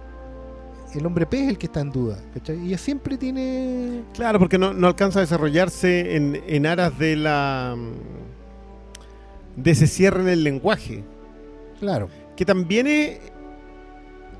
es un pelito más exigente. Porque tú igual puedes colocarte en el pellejo del hombre P. Eh, pero eso implica abandonar la forma en que tú ves siempre el mundo. Claro. Eh, y, y eso yo creo que también aplica para Richard Jenkins, quien por cierto está tremendo. Yo, Sí, creo que es un personajazo eh, que está construido en base a cliché. Pero Y, y en ese pro- y, y es que eso yo una de esas cosas que aplaudo. Independiente de que los clichés puedan estar, es la forma en que lo manejas que le da profundidad al personaje Sí. y que le da belleza por un personaje hermoso. tipo, Eh, interpretado de nuevo, Jenkins. Está bien nominado. Sí. Y está bien reconocido. Qué bueno que Jenkins ya empiece. Aunque vuelvo, vuelvo a insistir que lo que decía Adrian Brody de él era completamente cierto. Fue un tipo que está ahí en el fondo y que ya no, no está en el fondo. Sí. Ya no es. No, no, no puede llegar y, y pasarlo por alto. Ahora, eh, el número musical, loco. Yo, yo sé un momento en que me enamoré de la película fue ahí. Que ya estaba fascinado, digamos, pero, pero ahí, ahí ya fue, dije, ya, listo, te diste todos los gustos, pasaste a blanco y negro, te fuiste al musical, Lo- los colocaste baila- bailando al monstruo. Para eso hay que tener, pues, hay que tener oficio, hay que tener eh, gusto por lo que estás haciendo, no, no se me ocurre otra forma de de forzar tanto el pie como para eso. Más encima que lo ves venir, o sea, hay un momento que te apaga la luz y tú decís, ya, acá viene el número musical. Y viene el número musical. Eh, ¿Cómo interpretan ustedes el final? El Ah. principio final. Principio final. Yo creo que ella muere. ¿Tú crees que ella muere? Sí. Porque yo soy el del 0,2%, digo. Sí, lo sabemos. ¿Malito? Eh, como un cuento un, final feliz que es irreal. Es como el, final de eh, precisamente el, el del fauno. Obviamente podéis tomar la postura Briones de sí, la niña murió. O podéis tomar el- la fantasía de que fueron felices para siempre. Yo creo que en esta es la vez Y, que. y como soy parte del 98%, No, yo creo que esta es la vez que más explícito es en el sentido de, de, de declararlo. Yo les estoy contando acá el- el- la historia que ustedes quieran escuchar. ¿Está bien? yo igual creo, o sea, si, si preguntáis si murió o no, ¿cachai? O si fueron felices para siempre, yo creo que es la estructura del cuento, o sea, el cuento tiene que terminar con que fueron felices para siempre, independiente de que haya sido así o no. ¿cachai? Pero es explícito en decirlo, o sea, acá estoy contando un cuento. Al final de él, estoy contando la historia de que ustedes quieren escuchar. ¿cachai? Pero porque lo importante es otra cosa. Ahora, si me preguntáis si creo que murió, sí, yo creo que se murió. ¿Tú, tú tenías la teoría de que el cuento lo contaba el personaje Jenkins. Sí, sí. O sea, es su voz. Claro, Pero, pero en general. pero que la historia entera. la visión, la visión de la historia entera es la de él. Oye, soy el único que interpretó entonces que ella también era una criatura marina. Yo creo que sí lo era. El tema de las branquias sí lo era. Y, Es que lo y dicen, era la princesa, dicen, claro. la encontraron junto al río. No Claro, habla sí, desde sí, sí, sí, sí. entonces, ¿cachai? No, y tenía branquia. Y tenía braquias que se activaron con... Ya, pero ustedes creen que murió. Sí, yo creo que pasar todo eso. sí. Yo creo que sí. Ahora, igual le podría haber salvado la vida. o sea, yo olvidé el- el- el- el- ese punto de que habían dicho que era lo de encontrar al lado del agua, pero para mí fue el final del cuento. Que eso lo dice Como- la Octavia cuen- como todo Spencer. en- final no es el- como todo cuento al final no es lo importante, sino lo, lo que se llevó a ese final. Sí, es que claro, sería un final muy. muy... Pero ya lo había hecho el laberinto del fauno. Así son los cuentos. Entonces no me, no me sorprendería. Ahora, creo que igual es bonito que te pueda dejar ese.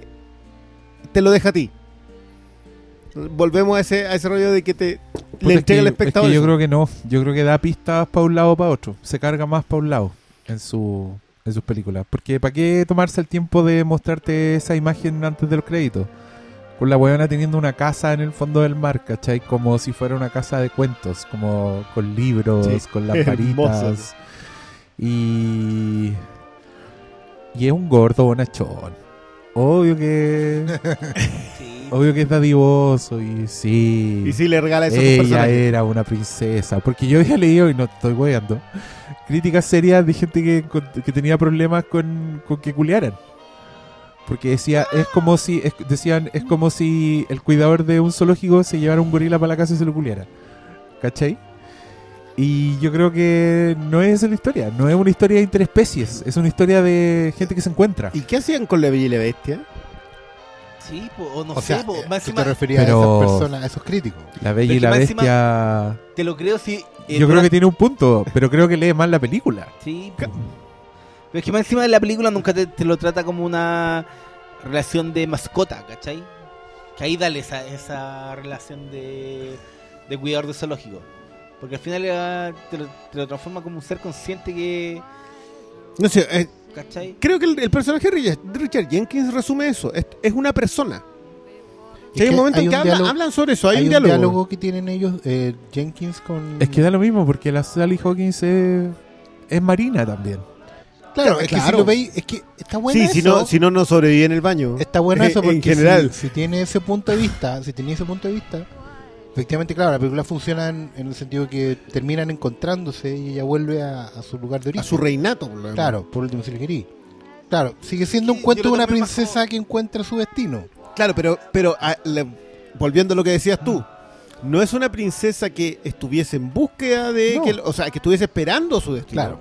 sino que ella es activa en, la búsqueda de la felicidad, no de un destino en donde vuelva al castillo, digamos. Claro. Ah, ¿Sabéis qué? Pero igual Te- cuando... No, te, te, te concedo el punto. Yo creo que sí, es la princesa y vuelve a su... es que por sí, algo lo pues, de sí, la casa. sí, cuando dice, cuando le está hablando justamente con el Jenkins y le está diciendo lo que ella siente cuando está con él, es que siente que por primera vez no tiene que... No la ve como alguien completo. que no la ¿cachai? y y eso y al final eso es el amor pues cabros si es la misma historia es la historia de los gigantes que los partieron en dos y se reencontraron ¿cachai? yo lo veo a ese nivel y creo que es muy romántico y es muy enamorado del, del amor y del cine y me encanta que se llame The Shape of Water porque en verdad es una weá Digámoslo, Es amigos, eso, el agua no tiene forma. No tiene forma. Y es, Y, y es sea, tratar de lidiar con tus sentimientos, es tratar de no encontrarte. forma, O de encontrar a tu propio monstruo. No, pero toma no la sé. forma del Que, mira qué lindo encontrar a tu propio Salgan a monstruo. encontrar sus monstruos y sus ¿Sabes monstruas. qué? Ahora me acordé, yo cuando la vi Lleven pensé que huevos como, duros. Como esta weá era como un dios del Amazonas. Él le había Sí. dado las branquias. Esa era, había sido mi lectura cuando vi la película. Ni me acordé de que, del diálogo de... Pero el, pero el, el hecho de que ella tiene el, eh, tiene la branquia está desde un Las tiene de- antes. del, del- del primera escena. De hecho, como que lo muestran en.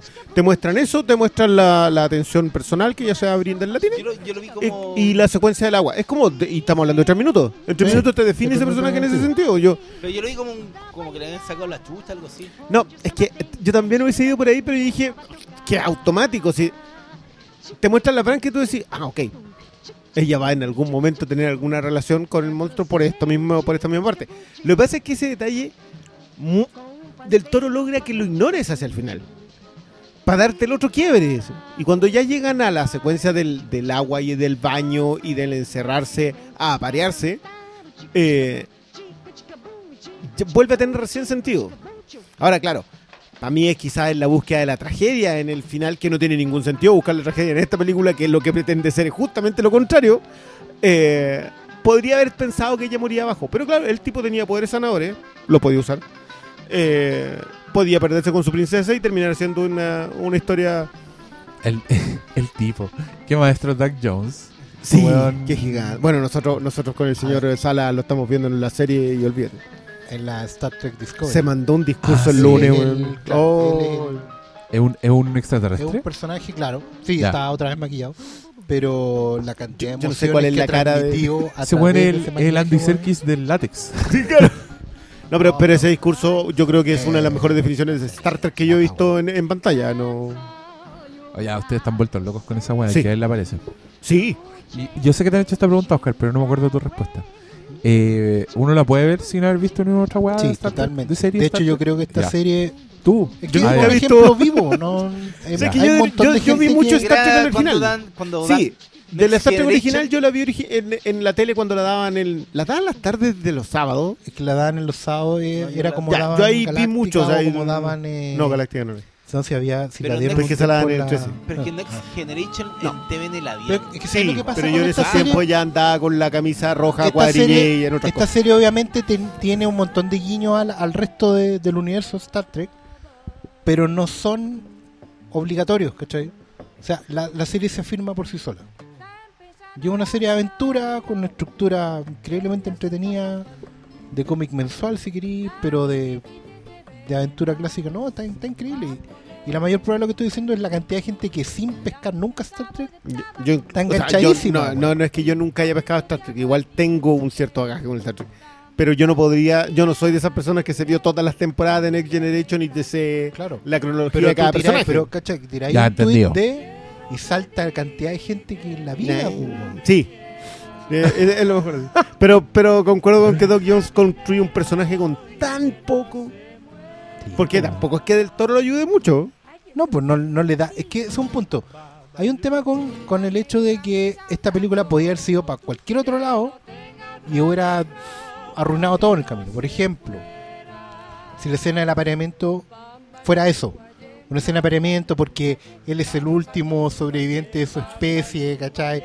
Y está obligado a reproducirse, ¿cachai? Y, y él lo hubiera, se lo hubiera dado a entender a ella, ¿me entendí? Es como, es una estructura que también es típica, ¿cachai? Como para justificar cosas, darles urgencia a ellos dos, una, una, que tengan que tomar una decisión que les cambie radicalmente sus vidas. No, aquí no hay ninguna de esas cosas. ¿Cachai? Ellos en el fondo van a tirar porque quieren hacerlo. No porque estén urgidos, no porque ella se vaya a morir después de, o porque él vaya a morir después de ella y ella tenga que cargar la semilla al futuro, ¿cachai? No, no, no tiene esas cosas, no, porque el eje no está puesto en el, en el hombre pez. ¿Cachai? Él no es el- una especie de metáfora de supervivencia, no. Es la historia de ella todo el tiempo. ¿cachai? Es la historia de ella y cómo ella va construyendo su mundo. Y en ese sentido, si quiere tirar con el buen, lo tira, se tira nomás. ¿cachai? De hecho, No muy bueno problema, porque te muestran el mundo que ella ya había construido y cómo puede. Y cómo, independiente que en ese mundo pueda existir, no es en el mundo en el que quiere vivir. Claro. Y, y de ahí el, el pie de salida es este personaje. Sí, la otra que está brillante que es Sally Hawkins. Que, ah, yo de verdad, yo insisto, que armar personajes sin hablar es de un cine en donde de verdad había que actuar. Y, eh, y yo no me acordaba de alguien que hubiese sacado un personaje así como Sally Hawkins. Y que era todo tan claro como lo expresa sin decir ni una sola cosa. Y aparte que echarle la chucha que le echa a Michael Shannon es brillante. Puta madre. Está tan bien hecha esa escena, sabe exactamente dónde colocar la cámara, la coloca al lado de él, como para que, para que tú te sintáis de parte del insultado. Yo lo encontré. Las pausas, el objeto, la expresión de ella en la cara. Usa Carmen Miranda, Ya. Eh, espectadores contentos tienen acá. Sí, nosotros. lo- Pero yo comparto el, el- el punto de sala. Esta es una película que hay que defender y muchas veces con muy poca recompensa en esa en ese proceso. Pero bueno, ese, ese es su trabajo en este mundo. Así Ya les quedó claro su vocación, ¿o ¿no? Orientación Vayan. cinematográfica. Sí, sí. Asuman, cabros. que tengan su momento Marvel. Así, ya, de realization. así. Claro. Levanten el martillo. Chun. Ustedes son dignos. Ahí les va a caer el rayo. Oye, es tarde. Yo los invito a hacer palabras al cierre. Los conmino. Váyate. Ya, Cierre. palabras al cierre, palabras al cierre, por favor. Digan algo, despídanse. Manden cariño, lo que sea. Un saludo. Un saludo. no, eh, Se busca No. coanimadores para este programa. Tratar vayan a aquí. ver Shape of Water a partir de este jueves. ¿Molly's Game cuándo? Molly's Game ya está. Molly Game lleva una semana. ya. Excelente. Sí, yo creo que con Molly Game vay- vayan luego porque Y no creo bueno, sí. mucho. Sí, porque está complicado el... Es que, ¿cuántos loco, estamos, estamos en una época con muchos estrenos buenos. Como que ya no alcanza a ir una sola vez a la semana al cine, weón. ¿Cuándo estrenan, estrenan The Post? Este jueves. Este jueves. Este jueves. Junto con Chevo Water. Con Sí, Water. y yo no he ido a ver, yo no fui a ver esa y tampoco he ido a ver The Darkest Hour. Ya. Y les tengo ganas a todas esas películas. Darkest Hour ya está como en una función diaria. Sí, esa, esa, esa yo voy a tratar de mañana, mañana, entonces mañana No, sí, el Voy a ir ahora mismo. Yo a voy ver. a- El problema no es solo que haya más de una película, sino que en el fondo tienen que ir al cine todas las semanas. Sí, porque Así que se van. consíganse todos los cuponcitos que haya por todos lados. Para que economicen. Descuentos, Manden, teléfonos. manden el, el 404 Claro, al- el al- asterisco 303 Va- gato. vamos a tener que hablar de Hagan esas una- dos al parecer Hagan porque... una tropa de amigos con distintas compañías de celulares. digo. O sea, yo creo que el próximo tiene que ser T-Pose. El próximo tiene que ser T-Pose. el próximo Filmcast. Sí. Vuelve, tío. Probablemente también sea de dos películas, weón. Así como ah, Sí, pues, Sí, yo creo que la otra tiene que ser eh, Darkest Tower. Porque, ah, bueno, por lo que estoy viendo, yo Tonya, no sé, estrena y no viene con subtítulo el Blu-ray. Oh, fuck. Así que va a quedar perdida ahí hasta que la saquen los mexicanos. Puta, esa película es súper buena, weón. Yo creo que se va a llevar Oscar esa película. Este que yo me estoy, yo estoy aguantándome con tres. Me estoy aguantando con Llámame por tu nombre, Ah, yo también estoy esperando esa versión. con Lady Bird y con Yo Tonya. ¿Ya cuál- cómo estoy aguantando yo el cine? El siervo sagrado. Oh, weón, esa, también es la próxima semana. La tengo en la tienda ahí. No, No, esa no, la no, la veo. Esa, pero esa también es. Oh, nos queda la zorra. ¿Viste, weón? Hay que hacer No, más de dos películas por, Si por es que, podcast. ¿Cuándo irá a hacer la, la función? ¿Habrá el Ciervo Sagrado? Parece, O sea, aprove- parece, que de vamos, parece que vamos a tener Avant Premier. Entradas de Avant Premier Y para más esa película. encima, estamos hablando todo esto y a la semana que sigue Black es Black Panther Panther. con Call Me By Your Name. Oh, va a estar bueno ese programa doble. De pura minoría. Me gustó cuando le dijo mi negro. Ah, Otro mensaje, compren números de la rifa. Ay, sí. Vamos a tener anuncios y al principio, si el hombre acá hace un, hace un Sí. especial. sí, ya escucharon el money, money, money. Sí. No. Eh, Y después de la historia de Instagram Pero de hoy ya- día, yo creo que Sí, ya- vean la, Instagra- la Instagram Story que está en el Bueno. Flimcast, el guion bajo Flimcast, porque ahí verán algunos de los premios que estamos echando en las cajas.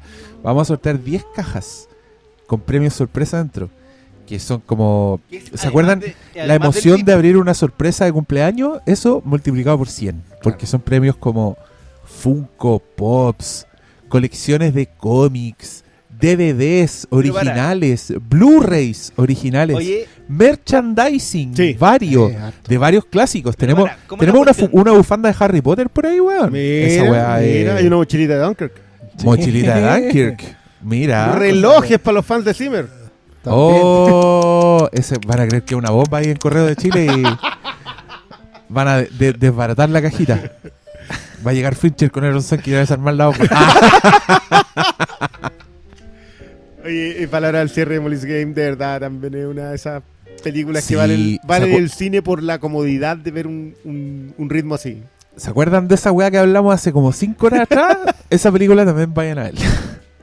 y ya, eh, gracias por escucharnos, gracias por comprar números de la rifa. Buenas noches. Buenas noches. Chao.